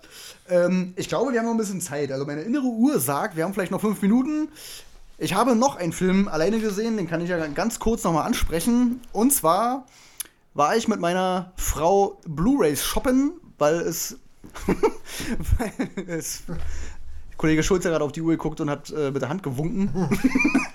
ähm, äh, ja, da gab es äh, wunderschöne Angebote und meine Frau hat sich dann die Eiskönigin 2 ausgesucht. Und ich durfte mir den auch angucken. Den ersten Teil kannte ich, den fand ich okay. Ich fand auch die Musik okay. Leider kann der zweite Teil für mich da nicht anknüpfen. Aber worum geht's denn überhaupt? Es geht um Elsa und natürlich ihre Schwester, die ganz happy in ihrem Schloss wohnen, zusammen mit dem Freund und dem komischen Elch und dem Eisbären Olaf. In dem Film auch Eismann. Eis, Eis, Eismann? Äh, Schneemann. Schneemann, Schneemann. Eis, was hab ich gesagt? Ja, Eisbär. Eisbär. äh, ja, mit dem Schneemann äh, Olaf, der auch hier wieder extrem geil gesprochen wird von Harpe Kerkeling. Eismann. Also, okay. Mit dem kleinen Eisberg. Ja, und irgendwann hört Elsa, die Eiskönigin, eine Stimme und sie fragt sich, wo kommt das denn her und bla. Und dann landen sie irgendwie alle zusammen in einem verwunschenen Wald mit vier Elementen und die müssen sie irgendwie finden und keine Ahnung. Und dann kommt noch die Hintergrundgeschichte oder, oder generell die Geschichte von ihren Eltern, wie die denn ums Leben gekommen sind äh, beim ersten Teil da, was da gezeigt wurde. Und das wird aufgeklärt und bla. Ja, und darum geht im Grunde der Film. Das Problem an dem Film ist, und da bin ich wahrscheinlich auch die falsche Ansprechperson für, in dem Film wird alle fünf Minuten gesungen, Alter. Alle fünf Minuten. Bei jedem Blödsinn, bei jedem Problem, bei jedem Streit, bei jedem irgendwas wird ein Lied getrellert und eines ist schlimmer als das andere. Ich fand, um Gottes Willen, die Lieder im ersten Teil, ich meine, ich höre es mir nicht privat an, aber die Lieder im ersten Teil kann ich komplett nachvollziehen, dass das, weiß ich nicht, Ohrwürmer sind, dass Kinder das feiern, dass das irgendwie cool ist und bla. Kann ich alles nachvollziehen, aber im zweiten Teil ist davon gar nichts übrig geblieben. Also wirklich nichts. Der Zauber ist weg. Ja, genau, so, so ungefähr. Und man merkt auch, dass die probiert haben, mit Biegen und Brechen das irgendwie dahin zu drehen, aber es einfach nicht schaffen halt, ne? Also ganz schlimm. Das Schlimme ist auch, dass dieser, dieser Ruf, der da, den, den Elsa da ständig hört, das ist einfach nur eine ganz kurze Melodie, die viele wahrscheinlich kennen werden. Ich mache die jetzt nicht nach. Ich habe, ich habe, keine, Ich so ich habe, ich habe keine schöne Singstimme, aber die wird in drei, vier Liedern davon verwurstet irgendwie und ständig dasselbe Sample nennt man das äh, im, im, im Musikgenre. Und äh, damit hört sich irgendwie alle Lieder gleich an und ach, keine Ahnung. Dann hast du noch irgendwie von dem, heißt der Christoph, der Typ von, von, von Elsas Schwester? Oder ist das der Elch? Ich habe keine Ahnung. Auf jeden Fall ähm, der, der, der Freund von Elsas Schwester, der singt ein Lied und das ist einfach eine Bon Jovi-Ballade mit E-Gitarre und so. Und, auch, und das wird auch so in Szene gesetzt äh, wie ein Bon Jovi-Musikvideo und so. Also wirklich ganz schrecklich. Also ganz schlimm. Olaf ist geil. Also Olaf ist richtig cool. Olaf ist so was wie Eichhörnchen bei Ice Age, war so. Genau. So- Und da muss ich Disney auf jeden Fall oder generell Pixar oder was weiß ich, generell Animationsstudios ein Riesenlob aussprechen. Die wissen, wie sie Tiere oder so abstrakte Figuren in Szene setzen halt, ne? Weil du hast Olaf, du hast den Elch und du hast jetzt in dem Film noch so einen Feuersalamander und die sind alle einer knuffiger als der andere. Und die funktionieren super halt, ne? Also, die sind richtig geil. Die sind richtig cool. Die machen Spaß, die sind witzig und so. War der aber Salamander nicht vom ersten Teil? Nee, der war noch nicht im ersten Teil. Nee, Nee. war nicht auch so ein grünes Viech da gewesen? Irgendwas? Nee, das war äh, bei Rapunzel. Die hatte so einen Leguan, so einen Oh, kleinen. klar, Ja, ja, ich habe ich hab alles gesehen. Disney-Profi. Ich habe ich okay, hab alles gesehen. ähm, ja, also, sprich, nicht-menschliche Figuren werden in so einem Animationsfilm perfekt dargestellt und die machen alle Bock. Aber alles, was zwei Augen und zwei Beine und zwei Arme hat, ist halt dumm. Also zumindest in dem Film. So, ne? Die gehen einem alle auf den Sack. Das Schlimme ist, gleich das erste Lied ist äh, thematisch, wir halten alle zusammen und wir sind eine Familie und äh, nichts geht über uns und bla und egal was kommt, wir zusammen und blablabla. Eine halbe Stunde später, Elsa haut ab und die mit dem und die, die trennt sich von dem Typen und bla und alle gehen getrennte Wege. Wo ich mir denke, so, was ist denn das für eine Botschaft, Alter? Erst trällert ihr irgendwelche, irgendwelche krassen Sachen, Familie hier, Familie da und dann eine halbe Stunde später sind alle alleine. So, weißt du? Lügenputz. Und jeder singt für sich selber ein Lied darüber, wie kacke es doch ist, alleine zu sein. So, also, ganz schlimm. Aber noch ein positiver Punkt, äh, ich will hier nicht nur rumbashen, der Film sieht bombastisch aus. Also, der ist, glaube ich, eigentlich der aktuellste Animationsfilm, oder? Kam danach noch einer? Ja. Bist du sicher? Der ist vom letzten Dezember. Kam danach noch ein äh, Animationsfilm? Ich meine, im Kino wahrscheinlich eher nicht. Ah. Also, mir fällt keiner ein, auf jeden Fall.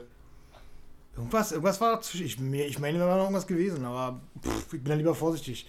Also, in meinem Kopf ist es auf jeden Fall erstmal der aktuellste, also zumindest von Pixar, Disney, was gibt's noch, Illumination und äh, äh, Dreamworks. ist es für mich so der aktuellste so. Und der sieht einfach göttlich aus. Also die Animationen sind mega krass. Da sind Szenen drin, da ist extrem viel mit Wasser und Eis natürlich. Und das sieht alles übelst echt aus. Es gab sogar eine Szene, und ich glaube, da kommen die eventuell später mal ein Problem, so, äh, in, in so einem Problemgebiet. Ähm, so gegen Ende des Films ist eine riesen Flutwelle. Und diese Welle sieht echt aus. Also die sieht wirklich aus wie eine echte Welle. Ah. Aber darin gesetzt hast du halt diese animierte menschliche Figur. Und es sieht halt aus wie, kennst du den Film Roger Rabbit? Ja, ja, klar. Wo halt echtes Ja, ja. Dings und dann diese Cartoon-Figur da drin, so kam es rüber halt, ne? Als ob das halt irgendwie so reingesetzt wurde. Und ich glaube, das könnte eventuell bei Filmen in, in der Animationssparte äh, so ein bisschen merkwürdig werden in Zukunft, wenn halt die, äh, die, die Hintergründe in diesen Filmen immer echter und, und, und also wirklich immer, immer realitätsnah werden. Aber die Figuren sehen ja trotzdem auch noch irgendwie abstrakt aus. Ne? Also die menschlichen Figuren sind ja nicht richtige Menschen sozusagen. Und es sieht halt dann irgendwie ein bisschen strange aus, wenn da so eine, so eine abstrakte Figur in so einem wirklich realen Hintergrund drin ist. So, ne? Es könnte, keine Ahnung, vielleicht in fünf, sechs Jahren oder so eventuell mal zum, zu einem Problem werden, optisch. So wie so ein Rückschritt. ja, genau, weil das einfach komisch rüberkommt fürs Auge halt, ne? Onward war der letzte von Disney und Pixar. Onward, Oder okay. Onward. Das war der letzte gewesen. Jetzt, da ging, glaube ich, diese Krise schon so ein bisschen los. Ja. Das, war, der letzte. Und dann kam noch irgendwie so ein Scooby-Doo-Film Also, und Trolls und so ein Scheiß. Also Ja, ein bisschen ja. Animation kam noch, aber jetzt wahrscheinlich nichts äh, Weltbewegendes, ja. Also der letzte große war wahrscheinlich Eiskönigin 2. Äh, Hm. Ja, ja. Also wie gesagt, äh, von der Animation her, der sieht wirklich grandios aus. Da sind richtig geile, coole Szenen drin, so, ne? Also optisch so. Von der Handlung her, von den Liedern her, äh, da, da, da ist sehr viel drin. Und Olaf macht, der macht sogar irgendeinen komischen Witz. Äh, der, der, der, der, da gibt's so eine so 10 Minuten, wo der so äh, Fun Facts einfach runterlabert. Ah. Und dann quatscht der irgendwas mit aus dem, was war denn das, Alter? Aus dem Pupsloch von irgendeinem Tier kommt irgendwas raus, keine Ahnung. Also, ganz, ganz merkwürdig. Okay. Aber Habe Kerkeling macht einen super Job. Also kann man, kann man auf jeden Fall nicht meckern. Wer den ersten Teil sowieso mochte, wird sich den sowieso angucken. Ja, denke ich. War ja auch riesig So. erfolgreich, war? Ja, ja, der, der über eine Milliarde hat er eingespielt, ne? Ja. Oder eins, oder 1,2 Milliarden. Milliarden, ja, ja, ja. Aber ich finde halt, der zweite Teil ist halt eine, für mich eine Enttäuschung gewesen. Hm. Nach dem Ding. Ja. Ja, wo es Kinder holst du mit sowas wahrscheinlich trotzdem immer ab, wa? Also, pff. Ja, ja, aber genau gerade finde ich äh, mit so mit diesen Tierfiguren halt, ne? Oder mit Olaf. So, ich glaube nicht, dass das äh, äh, ähm, ein kleines Kind sich darum schert, ob der Christoph äh, der Ollen irgendwie einen Heiratsantrag machen will und sie ihn nie lässt, so, weil sie immer Blödsinn quatscht Ja. halt, ne? Die ging mir so auf den Sack, Alter. Da kamen fünf, sechs Stellen, wo der immer mit dem Ring ankam und halt irgendwas quatscht und ja, du bist doch meine, bla bla bla. Und die dreht ihm halt immer die Wörter rum. So. Und sagt, wie, ich bin äh, und ich bin äh, äh. Und das juckt doch kein Kind. Also, Hm, ja, das ist doch kein, wahrscheinlich kein Humor für ein Kind. Das interessiert ihn nicht. Kann ich mir nicht vorstellen. Also, die, die kleinen Nebenfiguren sind alle super, die Menschen sind alle blöd. ja. Gut, Gut. das war mein, mein, mein äh, Animationsbeitrag. Hast du noch News? so schön runtergezogen, den ganzen, ganzen Podcast jetzt hier mit, dem, mit der negativen Einstellung. Aber er sah schön aus. äh, tatsächlich habe ich mal eine News. Ich habe eine News. Ich habe so selten eine News, aber ich hatte eine News. Das war crazy. Und zwar Sylvester Stallone soll bei Suicide Squad mitspielen. Das habe ich, glaube ich, auch gelesen, ja. Ja. Äh, ob das jetzt wahrscheinlich wird es wieder so eine Nebenrolle sein, wie schon bei Guardians, denke ich mal. Ich wollte gerade sagen, dann wäre ja auch einer, der bei Marvel Ja, und ja. DC. Also mittlerweile jetzt immer mehr, die da so rüberwandern. Ja, ich bin mal gespannt, wie, wie sich das so einfügt da, weil der ist ja nun auch schon eine Weile in Arbeit, der Film. Also Hm. eine Hauptrolle kann er wirklich nicht spielen oder auch keine größere Nebenrolle wahrscheinlich. Also der wird wahrscheinlich irgendwo eingepflanzt. Ja gut, ich sag mal, das Ding heißt ja Suicide Squad und ich glaube auch, dass James Gunn das halt endlich mal auch wörtlich nimmt halt, ne, dass von denen, wie viel sind es damals, sind zehn Leute, neun davon sterben, gehe ich jetzt mal fest davon aus, so, ne, und vielleicht ist Stallone gleich der Erste. Kann sein, ja. so, ne. ja, aber ich weiß ich jetzt nicht, ob ich sowas haben muss. Weiß ich jetzt nicht. Also ob ich dann Stallone haben muss oder so, keine Ahnung. Nee, also haben muss ich den generell nirgendwo mehr, aber äh, ja, pf, keine Ahnung. Es ist vielleicht ganz witzig, den zu sehen, aber man muss den auf jeden Fall nicht drin haben, nee. Nee. Ich hoffe, dass sie das irgendwie witzig einführen und der wirklich irgendwie einfach stirbt oder so. Das ist so, also, Ja, keine. Ahnung. Anders äh, würde ich. Ja, ich finde jetzt bei Guardians zum Beispiel war der völlig unbedeutend, der Auftritt so. Also Hm, fand ich jetzt bei, bei Guardians 2 gewesen, wa? Äh, ja. Und fand ich halt total. Ich habe schon wieder vergessen, warum der überhaupt da war. Keine Ahnung. Der war, er war auch völlig nebensächlich, ähm, wobei er dann Teil, finde ich, des besten Moments dieses Films drin war und für mich persönlich auch einer der besten Momente im ganzen MCU, diese äh, Beerdigung, sage ich mal, diese, diese, Trauerfeier da von äh, Yondu, Ach so, hm. wo der stirbt und dann kommen doch diese ganzen Piraten dann doch noch an und Ja, ja. bla. Und da war er halt dann dabei. Ja. Ja. Ich habe auch eine News, die wahrscheinlich sowieso schon alle auf dem Schirm haben. Äh, mir würde mal deine Meinung dazu interessieren, ist Johnny Depp und Fantastische Tierwesen, dass der da raus ist. Ja, also, ich sag mal, wie soll ich sagen? Also alle machen jetzt einen übelsten Aufstand, dass immer hört, dass es auch raus soll, Petitionen werden unterschrieben und bla Ja, bla. ja, ja. Und ich denke mir halt so, ach, was soll denn der Quatsch? Also, ganz ehrlich, wenn Warner Bros. das so entscheidet, dann ist es halt so. So, also so, also im Endeffekt äh, ist ja Johnny Depp das größere Licht sag ich mal. Naja. Was auch größere Zuschauermassen anspricht oder mehr für Aufsehen sorgt. Und da will Warner Bros. natürlich für Schadensbegrenzung sorgen. Bei Emma Hurt interessiert es halt keine Sau eigentlich. Ne? Also, so, Naja, ja. äh, ist jetzt meine Meinung dazu. Also ich finde diesen ganzen Aufriss, warum Emma Hurt jetzt da raus soll, völlig für den Arsch und kindisch und ja, keine Es würde auch, glaube ich, gar keinen jucken, selbst wenn sie die rausnehmen würden.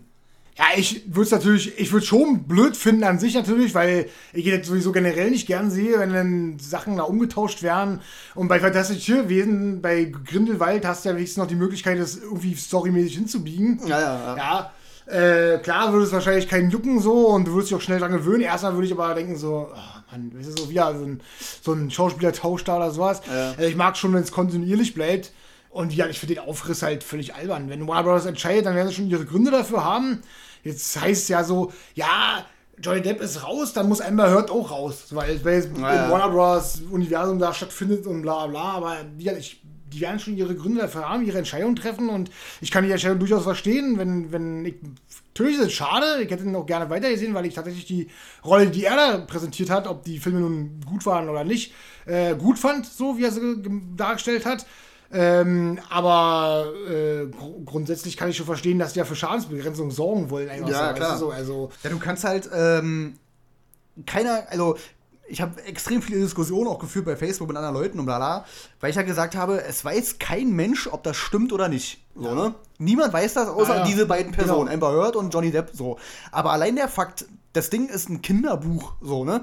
Du kannst keinen vermeintlichen Frauenschläger da reinnehmen. Ja, also ich ja. verstehe schon die, diesen Beweggrund bei Warner Brothers dahinter. Ja, das- dass, dass es mal rauskommt, dass es stimmt. Ja, ja, so, ja. Ne? Und vor allen Dingen muss die Situation mal umdrehen, ja?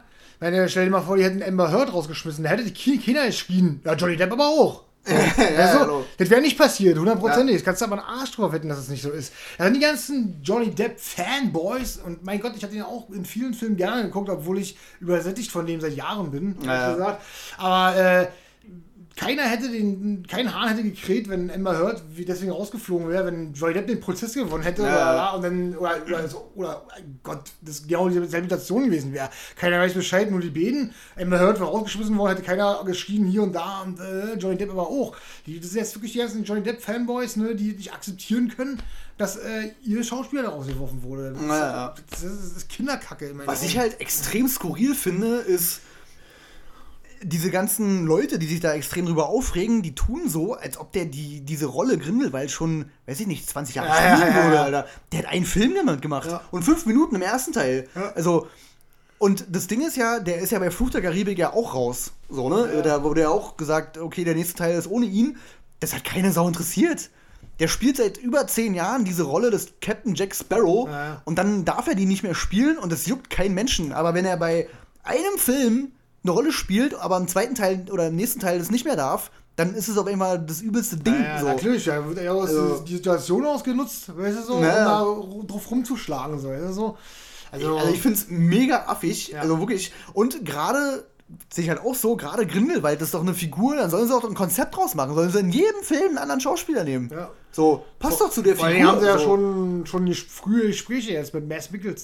Soll der Das fand ich mega witzig. ne? Erst regen sich alle auf und dann habe ich so mitbekommen, wo dann Mats Mikkelsen Ja, ja. irgendwie rauskam, oh, okay, das, das ist cool. Oh, das kann ich mir vorstellen. ja, ja, ja, ja. das ist schon witzig, ja. Völlig dumm einfach. Nee, also wie gesagt, ich finde, das ist alles totales Theater und keiner von uns steckt da drinne. Keiner Mhm. hat solche Entscheidungen zu treffen. Keiner hat einen Multimilliardenkonzern zu führen. Ja, keiner kann über solche Entscheidungen Macht ergreifen und sagen, äh, als Zuschauer er hätte einen besseren Plan davon, was die da machen könnten. Ja, ja. ja wie gesagt, ich bin da eigentlich ganz der Meinung, dass Warner Bros. das schon nicht ohne Grund machen wird, weißt du so. Und äh, Ja. wie du schon sagst, das ist eine Kinderverfilmung. Man muss immer davon ausgehen, dass da vielleicht auch was Wahres dran ist. Solange nicht das Gegenteil bewiesen ist, so und ja, so ist es eben einfach. Und wie gesagt, und für mich ist, spielt da ganz viel rein, dass Johnny Depp eben die größere Hausnummer ist, der einfach viel mehr Aufmerksamkeit erregt, wenn, sage ich mal, in Anführungszeichen, wie es genannt werden darf, ein Frauenschläger in einem Film mitspielt halt, ne? Ja. Weil immer, immer hört, das ist halt was anderes. Das ist kein großer A-Liga Hollywood-Star oder was, ich weiß es Wenn es Jason also- Momoa gewesen wäre, dann dann, es hätten sie sich mal Gedanken machen ja, müssen. Ja, genau. Also das ist alles eine, so eine ich meine, gut, jetzt stelle ich mir gerade so eine Beziehung zwischen Johnny Depp und Jason Momoa vor. aber- Dann wie bei Game of Thrones. Aber ja, also, aber du weißt ja, meine, wir sind ja, glaube ich, äh, derselben Meinung. Das, Ja, ja, Da haben wir nicht zu entscheiden. Also, das ist nicht unsere Aufgabe auf jeden Fall. ja. Und vor allem finde ich es hier auch ist eine andere Hausnummer als bei James Gunn, wo ich mich halt aufgeregt habe, dass sie ihn rausgeschmissen haben, also Disney, äh, weil da das Ding ja schon pff, acht Jahre her war oder so und James Gunn sich ja schon dafür entschuldigt hatte für seine Tweets, Ja, ja. die er damals gemacht hat und so. Und das Ding war vom Tisch, so, ne? Und die haben den eingestellt mit dem Wissen, dass es das gab. Also, dass Ja, ja. diese, diese Sachen, also. Das ist ja alles. Wäre jetzt, Ja, wär jetzt rausgekommen, Hausnummer, äh, Johnny Depp hat vor zehn Jahren mal seine Frau geschlagen oder sowas und dann hätten sie ihn rausgeschmissen. Dann hätte man sich auch aufregen können. So, ich mal, natürlich ist es nicht schön, aber er war eben dann vor zehn Jahren und dann hätte man da halt schon früher handeln müssen. Sowas. Das ist so, das ist klar. Aber dass man aktuell ist, nur einfach und es ja kein Ja und Nein gibt und man sich nur auf dem Mittelweg befindet, sozusagen, muss Warner Bros. ja nun mal eine Entscheidung treffen halt, ne? ja, ja, ja. Und so wie ich jetzt ja mitgekriegt haben die ihn ja auch mehr oder weniger darum gebeten, das zu machen. Und Johnny Depp ist ja mehr oder weniger auch freiwillig aus der Rolle rausgetreten, sozusagen. Um da halt auch Ärger zu vermeiden. Also, Ja, ja. Also, Also, für ich mich ist es okay, sag ich mal. Klar, hätte ich ihn auch durchaus weiter gesehen. Das wäre auch kein Problem gewesen, aber Ja. ich kann mich auch damit abfinden, dass er eben raus ist da. Ja. Wobei er mir schon so ein bisschen leid tut, ne? Also, klar, man weiß nicht, ob das stimmt oder halt eben nicht, aber das ist halt gerade für einen Schauspieler ist das schon übel, Alter. Ich glaube halt, äh, so wie ich es mitbekommen habe, dass die beiden gegenseitig Gift waren füreinander halt einfach, ne? Also die. Ja, sie war ja auch nicht Genau, mit. die sollen jetzt beide nicht ohne, ohne gewesen sein und vielleicht ist einfach das Beste, dass sie auseinander sind. Naja. Äh, was ich natürlich irgendwie hoffe, dass da so wenig wie möglich dran ist, weißt du so, Ja. äh, so ganz unschuldig wird er nicht sein. Und was ich ihm nur wünschen kann, ist, dass seine Karriere halt nicht vollkommen zerstört wird dadurch halt, ne? So, Naja, ja. das wäre jetzt so das Einzige, was ich wirklich schade finden würde, weil er kann ja, wenn er will halt, ne? Ja, das, das stimmt, ja. Ja. Nun gut. Dann. Hast du noch irgendwas? Nee, wa? weiter habe ich nichts. Also, Gut. Dann hätten wir Folge 21 auch erledigt. Endlich, ey. Dann kann ich wieder ein paar Filme auf die Liste packen. Dann sind vielleicht 120 oder so. Besucht unseren YouTube-Kanal ungeschnitten. Abonnieren. Die Glocke läuten. Die Glocke abonnieren. Die Glocke abonnieren. äh, ja, guckt euch um oder macht's halt eben nicht. Guckt Filme, hört Soundtracks. Vor allen Dingen kommentiert unter unseres Podcast. Äh, Äh, genau. Also alles, was da so thematisch vorkommt, könnt ihr ruhig anschneiden und Fragen stellen oder vielleicht eure Eindrücke da hin- hinterlassen. Das ist ja kein Problem. Ich meine, gerade bei einem Podcast, der zwei Stunden geht, sollte genug Stoff sein, der für jeden irgendwie mal interessant ist. Genau, ja. Und gerade bei YouTube kann man ja mittlerweile auch äh, durchskippen und sich die Themen raussuchen, die man, wo man Bock drauf hätte, ja. so, ne, oder die einen vielleicht interessieren. Also, das stelle ich dann schon immer irgendwie ein. ja, gut, dann hören wir uns in zwei Wochen wieder. Ganz genau. Und dann haben wir auch vielleicht eine kleine Ankündigung zu machen bezie äh, äh, bezüglich Beziehungs. Beziehungs Beziehungstechnisch. Ja. Wir haben uns getrennt. Schulz ist nicht mehr tragbar. Äh, nee, äh, bezüglich äh, der Weihnachtszeit, denn da haben wir eine kleine Aktion in Ja. Planung und da kommen wir dann in der nächsten Folge mal drauf zu. Genau. Dann haut rein. Bis dann. Tschüss. Tschüss.